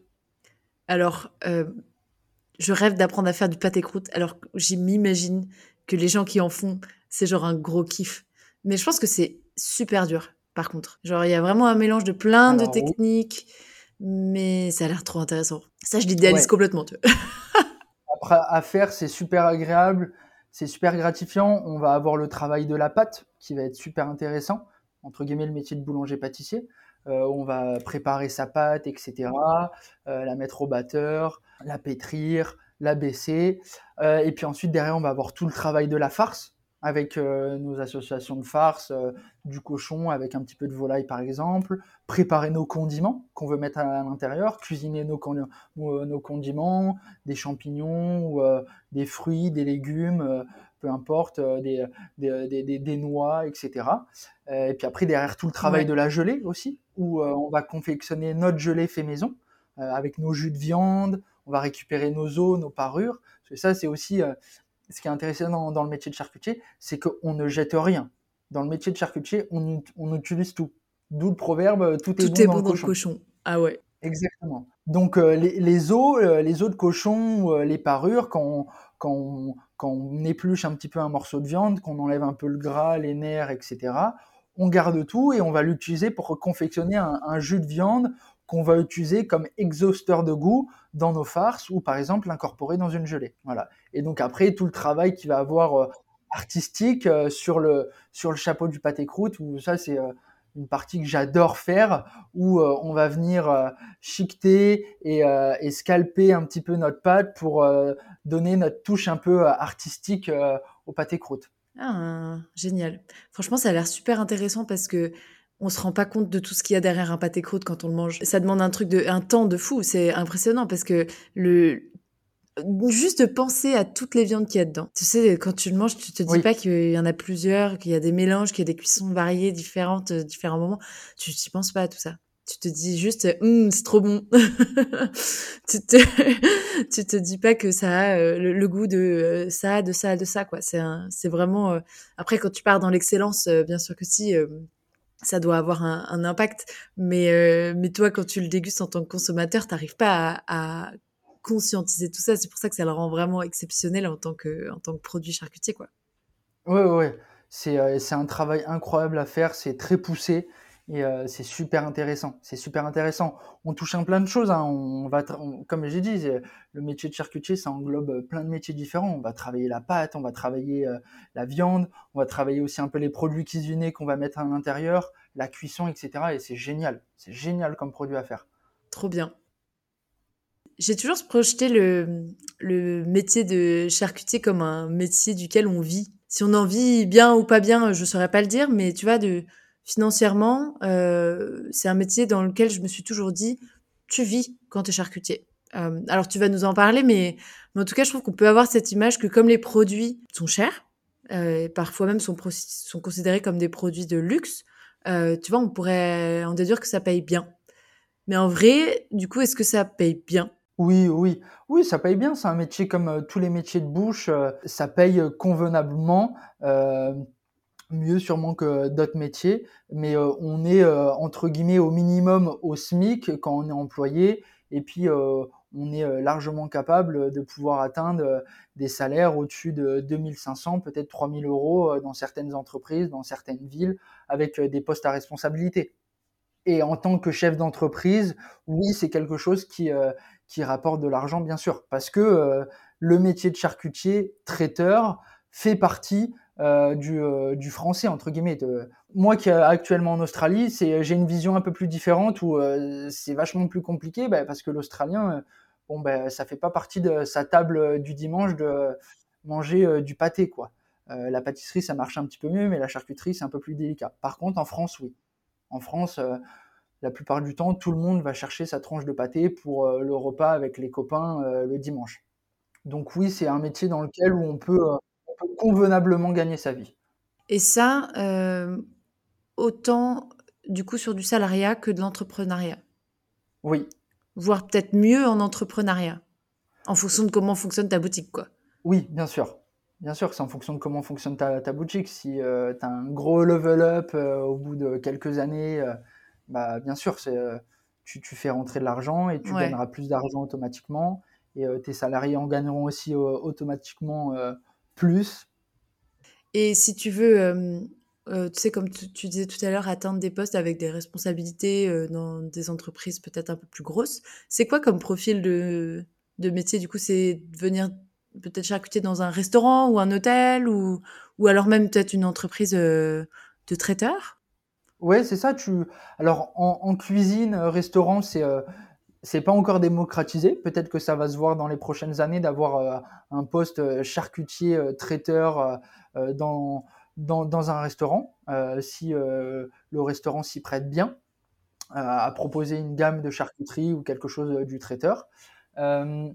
après, non, la plupart du temps, tu, souvent, tu prends un poste dans une boutique, dans une charcuterie ou une grosse entreprise de traiteur pour l'événementiel. Et toi, c'est un truc qui te plairait? Ouais, ouais, bien sûr. Comme j'ai dit, euh, j'ai plein d'idées pour, pour le futur. donc, euh, donc, bien sûr, prendre un, prendre un poste, euh, un poste dans, une, dans une charcuterie, ça me plairait beaucoup. à la fois, l'entrepreneuriat, le, le poste, comment dire, la, responsabilité du chef d'entreprise me fait beaucoup peur parce que ça demande beaucoup de sacrifices, ça demande beaucoup de travail, etc. Et à l'heure d'aujourd'hui, malheureusement, tout ce qui va être les PME, les petites entreprises en France, etc., bah, c'est pas toujours facile. Et moi, je le vois en étant dans, des entreprises comme ça, c'est pas toujours facile. Et euh, il y a des matins où je me levais, où je me disais, c'est, enfin, vu comment j'ai vu euh, l'état de mon, patron euh, hier, je peux pas, j'ai pas envie de me voir à sa place. Maintenant, ça va évoluer et, et je pense que ça fait partie du jeu. Donc, je, suis fermé à, aucune idée. Voilà. Ça me ferait, par exemple, ça me ferait grandement plaisir de pouvoir m'installer euh, et ouvrir quelque chose avec euh, mon meilleur ami Paul euh, en charcuterie ou m'associer avec un ami à moi qui est boulanger ou pâtissier chez les Compagnons du Devoir. Et, et casser les codes et faire une boulangerie charcuterie à Paris, par exemple. Incroyable. Vas-y, je suis trop chaude. je vais prendre un abonnement dans, dans cette boutique. Tu auras un code de réduction direct. Et, euh, allez, on pense dans le futur, euh, tu donneras un, code de réduction à toutes les personnes qui écouteront cet épisode. euh, on va pas mettre beaucoup, alors on va mettre 5% parce que sinon je vais perdre. non, on verra, on verra. Voilà. Si vous commentez euh, la publication Insta en disant HM 2027, bah, voilà. vous aurez 10% de réduction. Trop bien. Et euh, est-ce que c'est des, euh, c'est des métiers qui se prêtent aussi au statut genre l'intérim, euh, l'auto-entrepreneuriat ou d'autres formes que le salariat? Oui, oui. oui l'intérim, ça existe. tout ce qui va être, on peut aussi travailler en tant que saisonnier. L'hiver, aller travailler dans la montagne, dans les Alpes, et comme l'été, aller travailler, je sais pas, par exemple dans le sud de la France ou en Bretagne. donc ça existe. Et puis après, euh, au niveau euh, auto-entrepreneur, je sais pas, j'ai très peu, j'ai très peu croisé de, j'en ai même jamais croisé de, de charcutier qui était en tant qu'auto-entrepreneur au sein du, au sein d'une entreprise. Euh, derrière la charcuterie, comme je te disais tout à l'heure, il y a la gourmandise. Et derrière la gourmandise, il y a les bons vivants. Et derrière les bons vivants, il y a souvent de quoi picoler un petit coup. Même si c'est évidemment à consommer avec euh, modération, hein. pour picoler ce petit coup euh, dignement, tu vois, pour souligner l'expérience gustative d'une bonne charcute et pas la noyer dans une boisson euh, inadaptée, je te propose de nous donner un coup de main pour accorder correctement nos apéros. Donc, l'idée, c'est que je te liste plusieurs boissons et que tu me suggères une charcute qui pourrait bien l'accompagner. Allez, c'est parti. Donc la classique de l'apéro, la binouse, la bière. Euh, il y en a des millions, mais partons sur une bière du Nord euh, bien maltée avec euh, une amertume de houblon, tu vois, un truc un peu, costaud et fort en goût, quoi. Qu'est-ce que tu nous suggérerais avec ça? Alors, je suis pas un grand fan de bière. Ok. maintenant, je pense qu'avec une bonne bière, rien de mieux que un bon saucisson tranché simplement. Et euh, je pense que ça peut très bien se mariner. Et euh, il y aura rien de mieux qu'avec une bière, je dirais. C'est mon avis. Ouais, je suis trop d'accord. Un bon sauce, ça fait toujours plaisir. trop bien. pour fêter les bonnes nouvelles, un petit champagne. Un petit champagne, euh, je vais dire le foie gras. Donc le foie gras fait partie des, des... Toi, tu fais du foie gras en tant que charcutier? Oui, oui, c'est un produit, euh, c'est un produit phare un peu de notre gamme de charcuterie, surtout euh, essentiellement pendant les fêtes de Noël. Hein, ça fait toujours partie de, notre table en, France. Euh, donc oui, le foie gras, j'en produis, j'en produis la plupart du temps toute l'année, mais la grosse période de production reste pendant les fêtes. C'est Noël. Mm. Ouais, je sais pas pourquoi je pensais qu'il y avait des producteurs spécifiques, tu vois, de foie gras. C'était quelque chose de presque exclusif, quoi. Tu te concentrais un peu là-dessus. Non, non, non, non. Non, tu, tu, tu vas avoir des grosses marques comme Rougier, etc. Mais euh, je, pense que euh, eux, je ne sais pas s'ils ont leur abattoir et leurs élevages, mais en tout cas, c'est eux, entre guillemets, qui distribuent euh, le foie gras un petit peu en France, si on passe pas par des producteurs locaux et peu connus, entre guillemets. mais non, il y a, la production est, réalisable par les charcutiers aussi. Et bien mieux, à mon sens, bien mieux. Ouais, c'est bien meilleur. Bah oui, je les, les foie gras qu'on voit euh, sur les étalages euh, à Noël euh, à genre 15 euros ta bûche de foie gras, tu te dis qu'il y a forcément un petit problème là. c'est plus c'est plus de la mousse de... un peu bizarre. Exactement, ouais. En plus, ça fait tellement la diff quand c'est un beau foie gras fait maison et tout, c'est délicieux. pour les samedis soirs, avec genre un, un gin to, un petit gin tonic. Un gin tonic? Ok, on est encore sur, quelque chose que je vois pas, mais avec un gin tonic. Euh, enfin, moi, je sais que le gin to, c'est quelque chose que j'aime beaucoup boire à, l'apéro le week-end, parce qu'il faut que j'ai ma journée du lendemain disponible. mais mais euh, si tu bois pas du tout de ginto, mm, euh, pour te décrire un peu le ginto, ça a un goût assez amer, avec des touches de genièvre un peu, tu vois, c'est un peu boisé, et puis c'est pétillant. Ok. Euh, je dirais peut-être l'associer avec... faudrait peut-être trouver quelque chose pour casser l'amertume, alors peut-être quelque chose d'acide, peut-être, je sais pas, une rillette agrémentée d'un agrume style citron, peut-être, quelque chose comme ça, pour casser un peu l'amertume du gin tonic, peut-être? Je sais pas. Eh ben, à tester. Très bonne proposition, j'aime bien. J'adore la rayette, donc euh, ça va. Euh, quand on veut se reconnecter un peu au terroir avec genre un bon Beaujolais, un, bon vin rouge du Beaujolais, euh, comme genre un, je sais pas si tu connais le, Morgon par exemple, qui est un grand classique, très bon vin du Beaujolais, rouge. Qu'est-ce que tu nous proposes? Une bonne terrine de grand-mère, classique de la charcuterie. Euh, sur une bonne Alors, terrine de, grand-mère, c'est quoi exactement? La terrine de grand-mère, en fait, tu, vas avoir deux, deux pâtés qui sont très connus dans le monde de la charcuterie, la terrine de campagne et la terrine de grand-mère. La terrine de campagne, tu vas avoir essentiellement que du foie de porc euh, dedans. Du foie de porc est agrémenté avec une viande de porc, gorge, poitrine, etc. en fonction du charcutier. Et la terrine de grand-mère, en fait, dedans, tu vas avoir un apport de foie de volaille. Ah, donc c'est un vrai nom officiel, terrine de grand-mère, quoi. Oui, c'est pas un nom de la profession, genre une, expression euh, de style dicton. Euh, non. Pas, pas ce que je sache, euh, pas ce que je sache, mais moi j'ai toujours, depuis que j'ai commencé le métier, j'ai toujours entendu ça. Terrine de grand-mère, terrine de campagne. Ok, donc avec de la volaille pour les grand-mères. Ouais, c'est ça, exactement. Et donc, ça avec un petit pain grillé, hmm, j'avoue. Bien sûr. Un petit pain grillé de chez le boulanger, travailler avec une bonne farine et un bon savoir-faire, et là, c'est le top. Parfait. Pour une chaude euh, fin de journée d'été, euh, avec un petit vin blanc frais, genre un vionnier un peu fruité, euh, fleuri, euh, qu'est-ce que tu nous proposes? Hmm, fromage de tête, direct. Allez, ça part. Alors, fromage de Ouais. tête, euh, c'est pas du fromage. Pour ceux qui savent pas du tout ce que c'est le fromage de tête, qu'est-ce que c'est? Parce que c'est vrai que Non. là, tu te dis euh, une sorte de cervelle euh, mixée en mode fromage. ouais. En plus, euh, Non, pas du tout. Pas du tout. Le, le fromage de tête, on est pareil, on, on repart encore sur un classique de la charcuterie française. On est sur, euh, sur un, entre guillemets, un pâté en gelée, si on préfère. si on préfère. C'est essentiellement que de la, la tête de cochon qui est travaillée. Donc on récupère les joues, la langue, qui est un super bon morceau de viande. Et, euh, et ensuite, on, vient la faire cuire dans un bouillon avec, euh, avec euh, des aromates, etc., des légumes on coupe tout et puis ensuite on vient couler notre bouillon qui est très gélifié de par le, taux de collagène qu'on a euh, dans la tête de cochon et simplement on vient couler notre gelée, ça fige avec le froid et derrière on coupe et c'est des morceaux de à peu près entre guillemets 1 cm par 1 cm. D'accord.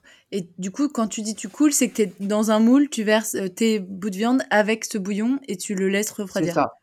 C'est ça, on, on vient mettre nos, nos- notre appareil, notre morceau de viande, euh, nos morceaux de viande qui sont coupés, ensuite derrière, on vient couler notre, euh, notre bouillon tout simplement. Et tu le sers comme un pâté en croûte presque après, non? Ben, c'est simplement coupé en, coupé en tranches. On, on- on coupe une tranche à peu près d'une épaisseur de un doigt, comme une tranche de pâté.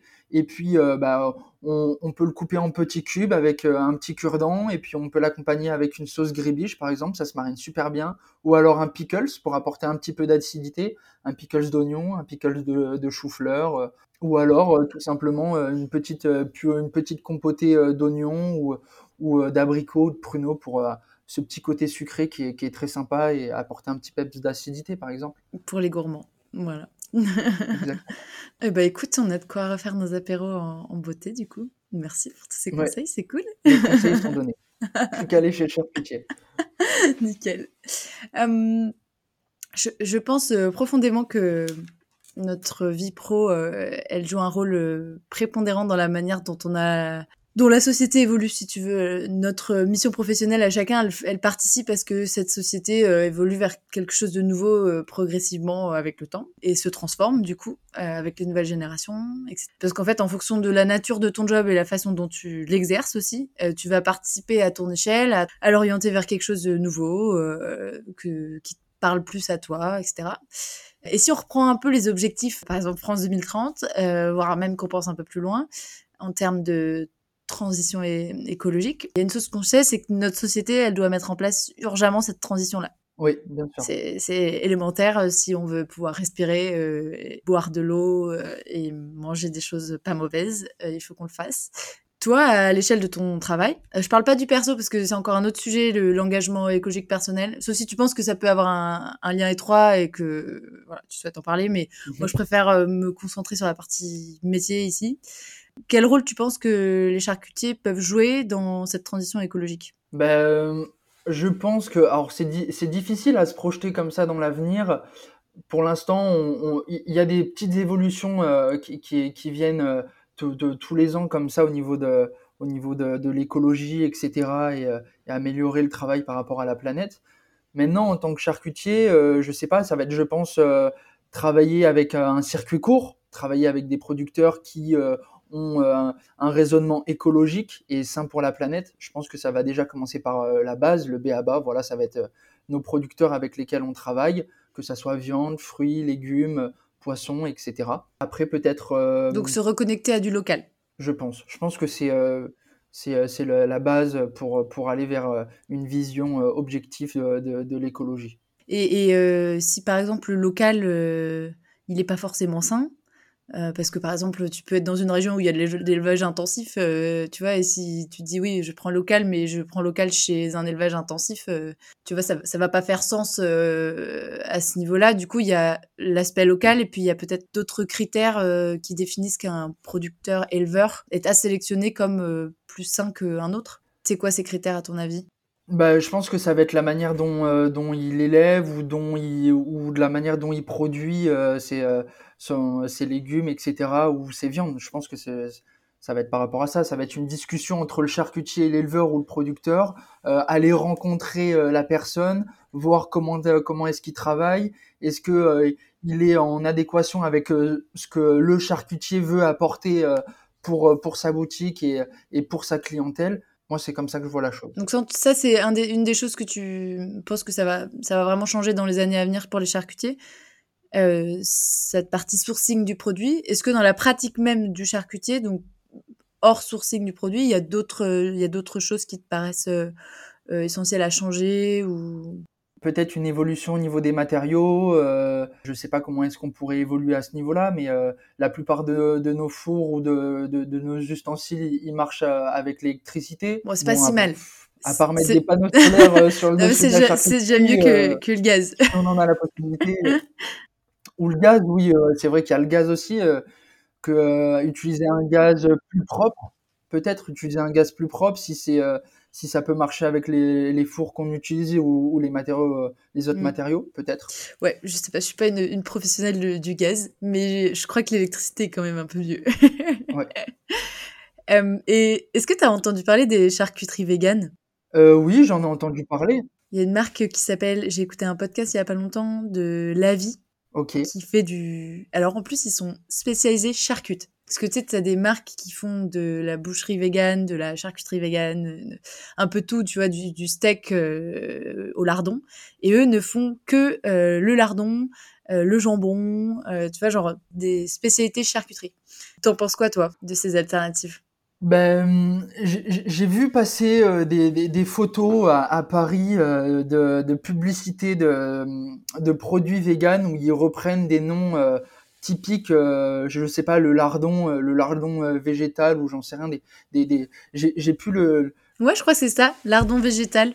Un truc comme ça. Mais je trouve ça assez stupide de donner, de s'approprier un nom qui de base c'est une viande, alors que eux ils prônent quelque chose sans viande, donc euh, ils s'accaparent un petit peu euh, quelque chose qui euh, qui sont pas dans leur éthique. Donc je comprends pas vraiment. Après, attention, on parle de charcuterie vegan. Je je connais pas trop bien la définition bien du, du, mot vegan, mais le charcutier est largement capable et le fait déjà de produire des charcuteries, des terrines, des pâtés, etc., des des entremets, des entrées que à base de légumes.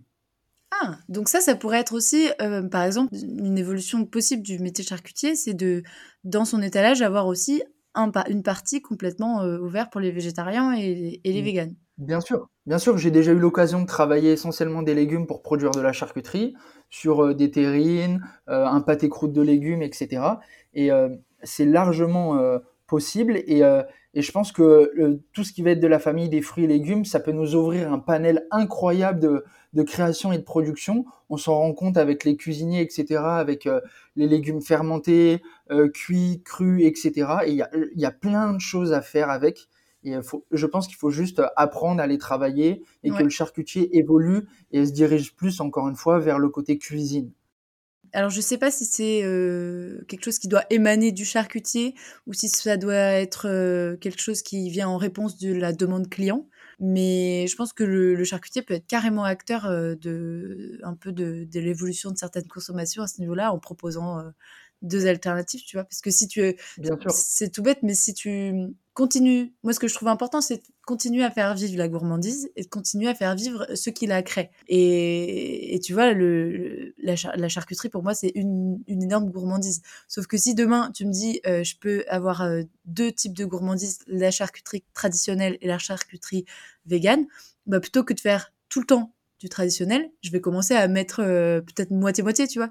Mais par contre, je continuerai à tout le temps, 100%, faire travailler mon charcutier. Et ça, je, c'est ça aussi qui est important pour moi, tu vois. Ça va être de toujours euh, aller cultiver le savoir-faire en direct avec ceux qui le font, mais je serais carrément ouverte à aller consommer moins de barbac, quoi. Non, très bonne mentalité. Et, je commence à devenir pareil aussi, à aller m'orienter vers quelque chose de, des fois un peu plus de végétal. Et, et c'est ça m'est arrivé des fois d'aller dans des restaurants et de, de me dire est-ce que je prends euh, le cheeseburger ou j'essaye le, le, burger vegan. Et pour, te, dire, j'ai eu des très très très bonnes surprises et euh, euh, j'ai ressenti avoir eu le plus de plaisir à manger quelque chose, par exemple, des fois sans viande. C'est surprenant. C'est vertigineux quand on. En plus, pour toi qui adore la viande, du coup. Et pour, tu sais, pour revenir sur le nom donné aux lardons végétaux, je pense que quand ça s'inscrit comme une alternative au lardon, comme c'est ça le produit, tu vois, c'est un lardon. Dans le fond, c'est un lardon qui a le goût du lardon, mais c'est juste pas de la viande, c'est fait avec un procédé chimique. Du coup, l'appeler autrement, bah, pour moi, ça le dénature parce que son essence même, c'est d'être un lardon. Tu vois, c'est juste que c'est un lardon un peu différent, quoi. Tu vois, mais il est, il a toute sa légitimité au royaume du lardon, même s'il n'est pas fait de la, même peau que les autres. Tu vois. Pour moi, c'est juste une question de, il y a deux types de lardons, les végétaux, pas les végétaux, et puis les gens prennent ce qu'ils veulent, quoi. Après, s'ils se mettent à appeler un lardon un steak de 500 grammes, euh, là, je vais dire, bah non, là, c'est, ça fait pas de sens quand même. Ah, mais déjà, tu donnes des noms de steaks euh, pour des pour des steaks de, de végétaux, euh, ils le font déjà. Tu, tu vas me dire. C'est vrai. Mais encore une fois, ça aussi, tu vois, ça, ça, ça s'utilise comme un steak. Un steak de lentilles, oui. bah, c'est un steak végé. Tu vois, ça reste un steak au, au, monde des steaks.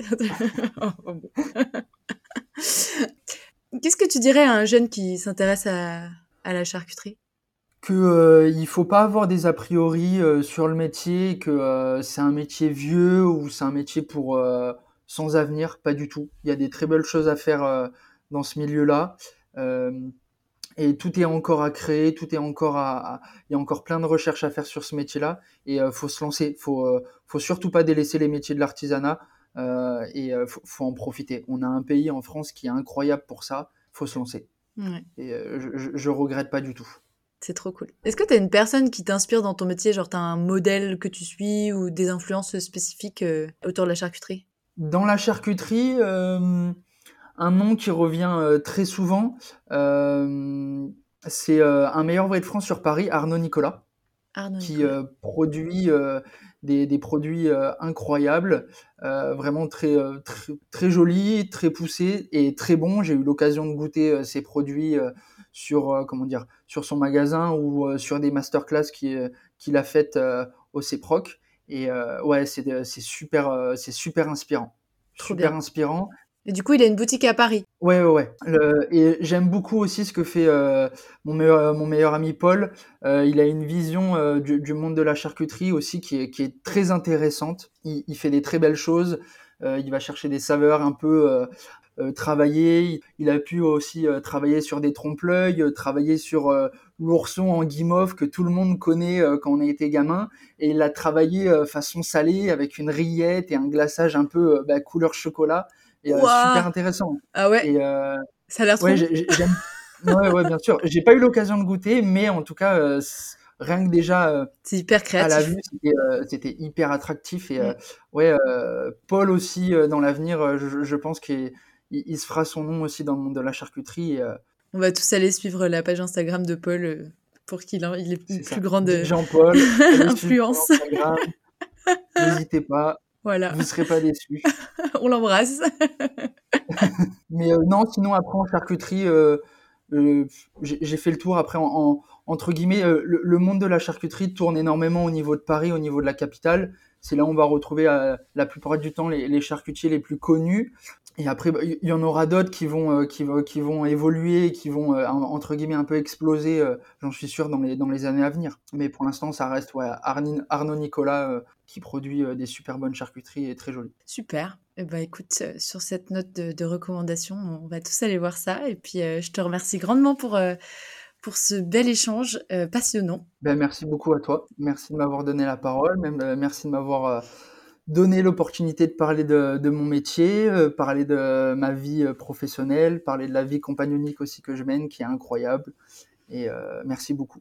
Avec grand plaisir. Et tiens, j'ai une dernière question pour toi. Quel métier est-ce que tu aimerais euh, voir dans le, dans le podcast? Euh, Le métier, euh, je dirais cuisinier. Donc, Un jeune euh, chef cuisinier, cuistot. euh, ouais, un, un- un jeune chef cuistot avec une vision assez futuriste. euh, ça pourrait être sympa. Vas-y. Eh ben écoute, je me mets en, je me mets en chasse alors. Ça roule. Eh ben un grand merci Suite au Henri. prochain épisode. Merci beaucoup à toi. Salut. Salut. Merci à tous d'avoir écouté cet épisode. Si vous avez passé un bon moment, je crois que ça m'aide à être visible si vous notez le podcast 5 sur 5. Après, j'ai franchement pas creusé l'algo. Mais je me dis que si tout le monde met 5 sur 5, ça va juste me faire kiffer, et c'est le principal. Si vous voulez en savoir plus et m'aider à préparer mes épisodes, rendez-vous sur le compte Instagram de Questuf, questuf.podcast. Allez, zoubi